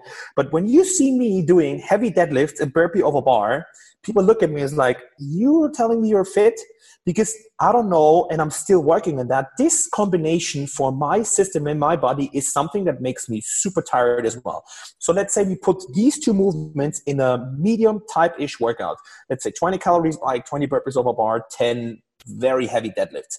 I would be so bad in this workout. I would not be good. But then we would have a medium workout with high with very let's say 150 kilogram deadlift which is very heavy hmm. um, we have this with very heavy deadlift so me as a programmer for a competition i can make a check on this but let's go to another competition and say like okay we have let's say i'm super good with um, toes to bars ski erg and overhead squats Let's have, let's have a, a, simple workout. Again, five rounds. It is um, 20 calories ski, it is 20 toes to bar, and then it is 10 overhead squats at 100 kilograms. Mm. I would be very good in this workout because these movements fit me very well. Two diff- completely different workouts, but both medium time domain with a heavy with a heavy implementation, but two same athlete, two completely different outputs. Mm. And I think if we would give people constraints about this, telling them like, okay, you need to have a medium, then a long, then here monostructure, blah, blah, blah. Not three times running. First is a 5K, then we have a, a, triathlon, and then we have a 20K row. Mm. Not three times monostructure like this. I think that would help us a lot. Getting um, um, more athletes towards the CrossFit Games who are on the same level and not having someone who's just very good at very specific things because then we, we still have this excitement because you don't know how this medium worker with a heavy uh, part will look like. It can be mm-hmm. either this or that. Mm-hmm. Hope that makes sense. Yeah, it does, and and it's maybe without maybe that uh, at least in my mind that's what I see has emerged from even the CrossFit Games over the last five years. Uh, you know, there's probably going to be some agility or some sprint. You know, there's going to be at least a couple heavy barbells of some kind uh, there's going to be like a max clean or a max snatch or a ladder of some kind. You know, you're going to have a, a really long and annoying uh, like marathon row, or you oh have you know a long trail run. Was it a few years ago in Aromas? They had. Yeah. I don't know how long it was, but it was fairly long. There was the the paddle and and and swim, I believe, last year or the year before. So you, you kind of you know in general what's going to happen and i see your point of maybe not on the individual workouts themselves but really on the the general uh, framework of the competition saying okay yeah. if you have a three day competition we need at least you know one short one medium one long and then one test of strength and then one test of, of uh, i guess i guess that would make sense to like you said so every competition is more evenly programmed for instead of having like you said very skewed programming on one uh, on one competition. And like a, a, good friend who, who trains close by here he went to a competition in france for example and he said uh, recently it was it was a small amateur competition but he went there and it was they did like 800 squats in total over like two days there was it was a ridiculous amount of like air squats and then there was barbell squats and then there was other squats no. they just did so much of one thing and at the end of the weekend he was like almost disgusted being like well you know what it was it was cool to compete it was cool to get back in the in that train of things but just the programming was brutal man so i yeah. can see your point of having some standard of of kind of yeah. you know organizing those those different yeah we should we should not take the spark away from those competition but we still need yeah. to give them some sort of rules and guidelines you can they can use to make it look the same throughout the whole season yeah, I, I, I, totally agree with you on that. Patrick, I wanted to finish uh, the chat today with a few rapid fire questions for you. So if you could try and uh, keep those uh, next answers in as few words as possible, uh, let's, let's get started. So first of all, one defining moment in your uh, coaching career as a CrossFit coach. Uh, I coached um, a person who has eating, who had eating disorder and um, she couldn't even walk. She was so light that she couldn't even walk. We started training. I had to take a step back for me as a coach to the basics, basics. So we started teaching her how to walk over plates mm-hmm. at the beginning. And then after, I would say, eight to nine to 10 weeks, she was, we were at the point where she was actually able to run without me running next to her. So I told her, run there, come back to me. This is our goal for today. She runs back to me, crying, having tears in her eyes. I was like, are you in pain? She comes to me, she hugs me. She's like, since two years I couldn't run. And now, after this time we're working here, you made me able to walk and run again. Mm. And I'm so grateful and happy for that. And this still gives me goosebumps when I hear that. And this made me, I knew that you can take that to the lowest level. Someone who's not even able to run, like, she mm. could walk, but mm, shaky, but running again, like jogging, very low to a very high athlete who misses in finishing on the podium so you can take it up to that and up mm. to that and this moment here at the very low for that person just defined me as a coach i was like i want to help people get better yeah i think that's that's fantastic i think it's um, you know maybe speaking for a lot of people but one of the main reasons that we do what we do is you know giving abilities to people that maybe they lost or maybe they never had or never yeah. thought that they could have 100%. and actually you know getting them there so I think that's a that's a great little story that you said that you talked about here. Um, one thing that you've changed your mind about in CrossFit in general, and why? Um, intensity isn't everything. Um, I think I said it a million times in that podcast. Being an athlete, getting to a certain level is not defined by intensity. It's about how to train smart and taking intensity off your system gives it more capability of improving on so many different levels because what people don't realize these days is intensity makes your body feel tired and that's what they that's, that's probably the first thing they feel because uh, i'm tired. But then your ligaments your joints your nerve system all these kind of other things that are still happening but you don't really feel them are also happening. So intensity doesn't define you as an athlete. It's what defines you as an athlete is train smart and get your system and work with the intensity that fits for your body the perfect way. What are you currently studying or working on for yourself as a coach? Mm, I am working, I'm not trying to educate myself. I did in the past, like a year ago, I did the Essentials course. Z Health. This is super interesting to me. And what I'm doing here right now is um, I'm trying to take a different approach here because I know my system has a, um, some some stuff which is not working perfectly fine. And what I'm doing here now, I am investing at the moment in um, a Z Health coach. She's called Tina. She lives close by here in Cologne, and I even worked with her when I was not in Cologne. And I'm trying to take a different approach here. I want to experience a new thing that I want to be able to do in the future. So I will definitely educate myself. Mm. But first, I want to take the step in experiencing the product. So I'm constantly having Z Health um, sessions with her tomorrow 9 a.m in the morning i'll drive to her we have a session she will coach me for one hour then i'm impl- implementing everything into my daily life and this is something i'm putting into my abilities of being a coach so this is the next next big thing for me uh, i would say What's one book that you would recommend? Oh, what's one book that I would recommend? Um, training, non-training, it doesn't matter. Okay, okay, okay. Far away from training, a book that I loved reading uh, was um, it was actually two books. The first book is um, I think it's called How to How to Win Friends and Influence People. Yeah, Lo- love it, so good. And then the second one, I don't know the English word for that, but it's um, if you were to translate the German um, the German um, title. title. it would be um, Coffee at the Corner of Earth. So it's um, I'll find the I'll, I'll find the title in okay. because it's in, written in English. I'll find yeah. the title for you. Cool. It was just it's it's a very short book. It's mind blowing yeah. and it's just oh it's so good. And let's get to the to the emotional side or emotional side a little bit. A book that I don't know why it got recommended to me a few times on very different occasions, and I was like, "Why do you recommend that book to me?" And it sounds super weird when I'm saying that right now, but it helps the interaction with people. It is called Five Different Languages of Love. Okay, yeah. It sounds super cheeky and super. Oh, I'm, I'm familiar now? with the book. Yeah, I'm familiar yeah. with the book. And it is so good. I read it and I was like, oh my gosh, this is, it is, again, super short, very well written. Please, guys, ladies and gentlemen, read that because it will help you in your daily life when you're talking uh, with your relationship partner, with friends, with other people. Is good.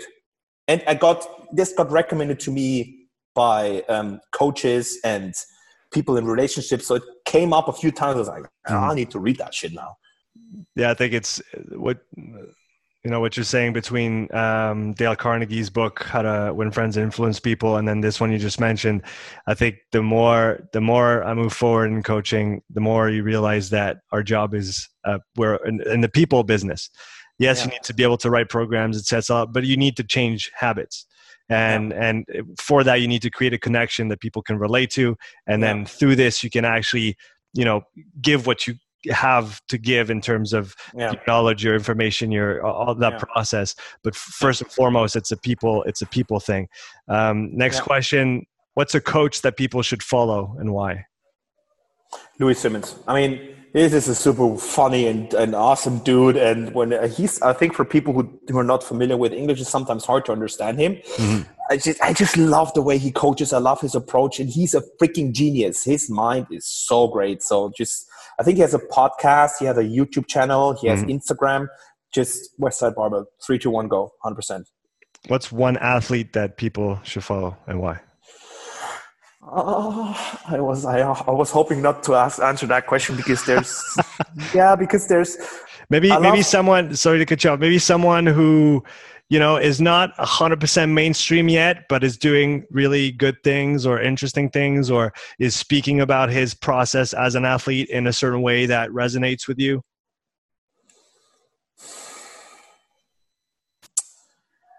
Um Kevin one the kevin the guy i'm working with like he's mm-hmm. also my athlete. I mean i'm just working recently with him for six months. He is very similar to eight um, i would if you would have if i would have if i would have need to answer the question on a top level i would probably say still adrian even though he's a close friend of mine now. Mm. but every time i go to him and i see him he's so calm and he trains and it's not that schnick schnack here. It's just it's training and then it's not fancy it's basic and i just love it. And it doesn't feel like he's training 24 7 constantly and he's a games athlete and it feels right. it calms me down as a person and the same the same stuff is in um, is in Kevin. He's super calm. He knows when to train. He knows when to push. He knows when to take an additional rest day. He knows when to contact me. He's like, hey, dude, I need to put intensity down here. And this is something that I, I think is, is very good. And now thinking about it, um, also an athlete I support a little bit. That's the reason why I got to know her a little bit more is Rebecca Witteson from Denmark. Okay. She is, uh, she is also very like, her passion for that sport and the way she trains, the way she um, wants to achieve bigger goals is very great. She she is willing to take help. She's giving stuff away where she's not the best at, so she can really focus on being an athlete. And mm. her passion, and then the way she promotes herself online on Instagram and to other people is very good because people can identify with her. And this is what in my opinion, in the end, brings more people to move and brings more people towards the fact of doing it maybe also as a sport. And this is something I think is is very beneficial in these days where we have a lot more people starting to move, but still health issues happening all over the world. Um, Pat, it was absolute pleasure having you on today. Where can people find out find out more about you if they want to follow you, if they want to find your program? Where do they go? Oh, that's a tricky one uh, because um, I, my sister would laugh now because she says like, "Tell them the package, the under dash programming." The most I would say I, I posted as if you want to get in touch with me as a person, it is, mm-hmm. uh, at pack two for two. That's me, my me as an athlete. Uh, me as a person, me as a freak that I'm sitting right here. But if you want to get to know me about my programming, it's probably um, the package under dash programming. That's um, that's probably how to connect with me. Cool. And then I'm still very new in this sport, even though I do it over several years now. So, uh, to everyone who's listening to this here right now, feel free to contact me. I'm, I'm, I'm basically answering everything. There's no stupid questions, just just stupid answers. And if there's probably one thing um, you haven't asked me that, uh, but I have the feeling to put it out to the people. If there's Go one thing that I, if there's one thing that I've changed in the last year, I would say in my life is I have a professional person to, who works with me, and she hates the fact that I call her a therapist and blah blah blah whatsoever. But we came up to this. She's a she's um, helping with character development, personal mm-hmm. development. We live in an environment that is very pressuring for a lot of people. Um, I was overworked last year. Mid last year, I was very stressed out, burned out, overworked, and I couldn't like. I had so many projects and things on my table. I was working easily more than 60 70 80 hours per week and mm-hmm. i was mm-hmm. just exhausted i trained on top of that so my brain was just collapsing it was just too much and having someone who's objectively looking at you as a person and is not judging anything and is helping you is the greatest thing that I've done in the last year. And my, I feel mentally speaking, I feel so fresh. I feel good. I'm energized. I know what is important in my life. So I know where I need to put my energy to. And last year i would have probably have another five projects on my table but i learned to say no. And it you should not be ashamed of having the fact that someone can look at you and tell you like okay you can improve here you can improve that. And i think people are very like sensitive to that topic. Is like i'm not i don't need any help. I think we have a lot of pressure and mental stuff happening at the moment. I mean, you know that as well. Mm-hmm. Instagram mm-hmm. is probably the most stupid thing when it comes to mental issues at the moment. It is, it is, it is like it is how it, it is how it is. But still, it's not a shame to ask for help if there's anything. And this is the best thing that I've done in the past year. I'm still working with her on a monthly basis, and I will probably do that for the rest of my life because it just feels refreshing and it takes pressure off my shoulder. No, I think it's a very important point that you bring up, and I appreciate you, you know, being open to to sharing this with everybody. I think it's it's probably something that also it's it's interesting the parallel between what you're saying now on an individual level, uh, your individual level psychologically, you know, actually using someone for like an out an outside view, like a, a like you said, a, a, therapist, a psychologist, or uh, whatever title that person might have for you, that's actually helping you reflect on you know how you think what you think how you see yourself what you do on a daily basis and always having that essentially having that kind of self-reflection um, on, a, on an ongoing yeah. basis instead of just having checkpoints when you get sick or when you get you know injured yeah. and all those things 100%. just like and like you said i think and i and i and i do want to you know go just for another minute on that because i think it's a very important point that you brought up the idea that working with a therapist or a psychologist um, is bad in a way is that you have a problem but yeah, we, we have no this, problem yeah. we have no problem going to nutrition coaches and to training coaches but 100%. then when you talk about uh, you could call it a coach, like a like a thought coach, like a, sure. a, somebody who's specialized in how do you structure your thinking, how do you structure your value system, your your beliefs, your expectations, uh, how you talk to yourself in your head, uh, what you say about yourself, what you put on your plate, what you try to, how do you manage your stress levels, I think that's not talked about enough. And I, I, like again, I just appreciate you bringing that up as yeah. as an important point for people to to walk away with. And it's not all about the physical. Far from it. It's we're an integrated system, and the brain is one of the main yeah. p- p- pieces in that puzzle. Yeah. And so I think you know paying more attention to that makes a lot of sense. Yeah, and you just touched the topic, and especially we as male like males, not the females, we as male persons on earth, we are just so scared of the fact, oh, this shows weakness. We should be strong. We should be alphas. And I'm like, fuck that shit. It's totally fine to cry as a male. It is totally fine to take your mask down and be vulnerable. It is, mm. I, it, it's touching all this emotional part again, and people are very sensitive with that, and they're not comfortable talking about it. And when I maybe talk that's about why maybe that's why it's important to talk yeah, about 100%. Yeah. And, and 100%. And it's, for example, with my therapist, she never, like, a lot of people think you go there, sit on a chair, and they make you cry. They make you feel miserable. That's not what's happening. They try to help you. I've never cried in that sessions. I, it, it, was sometimes like, I was sitting there, was like, was mind blown. I was like, okay, what's happening here? And we also, we had a few sessions where, like, I would love to jump up because she triggers a few things. Like, I would just jump up and run out here because shut right. up. Yeah, but it yeah, was yeah. good that she did that. And it helped me, it helped me develop as a person. And, talking about books, there's a very good book that's called The Mask of Masculinity. Mm. Very good one. Um, you could you should read it. And then um, oh shit, um, Jim Kwik uh, Limitless is also a very good book right. because he talks he talks a lot about the brain. Right. Awesome book. Loved it. Still not through it because I started reading it last week. Um, but what I read so far is just amazing. And guys, ladies and gentlemen, get your brain fixed. And fixed, I don't mean I don't mean that you're sick or unhealthy. It is just our environment. Our brain is not made for this input that we're getting at the moment.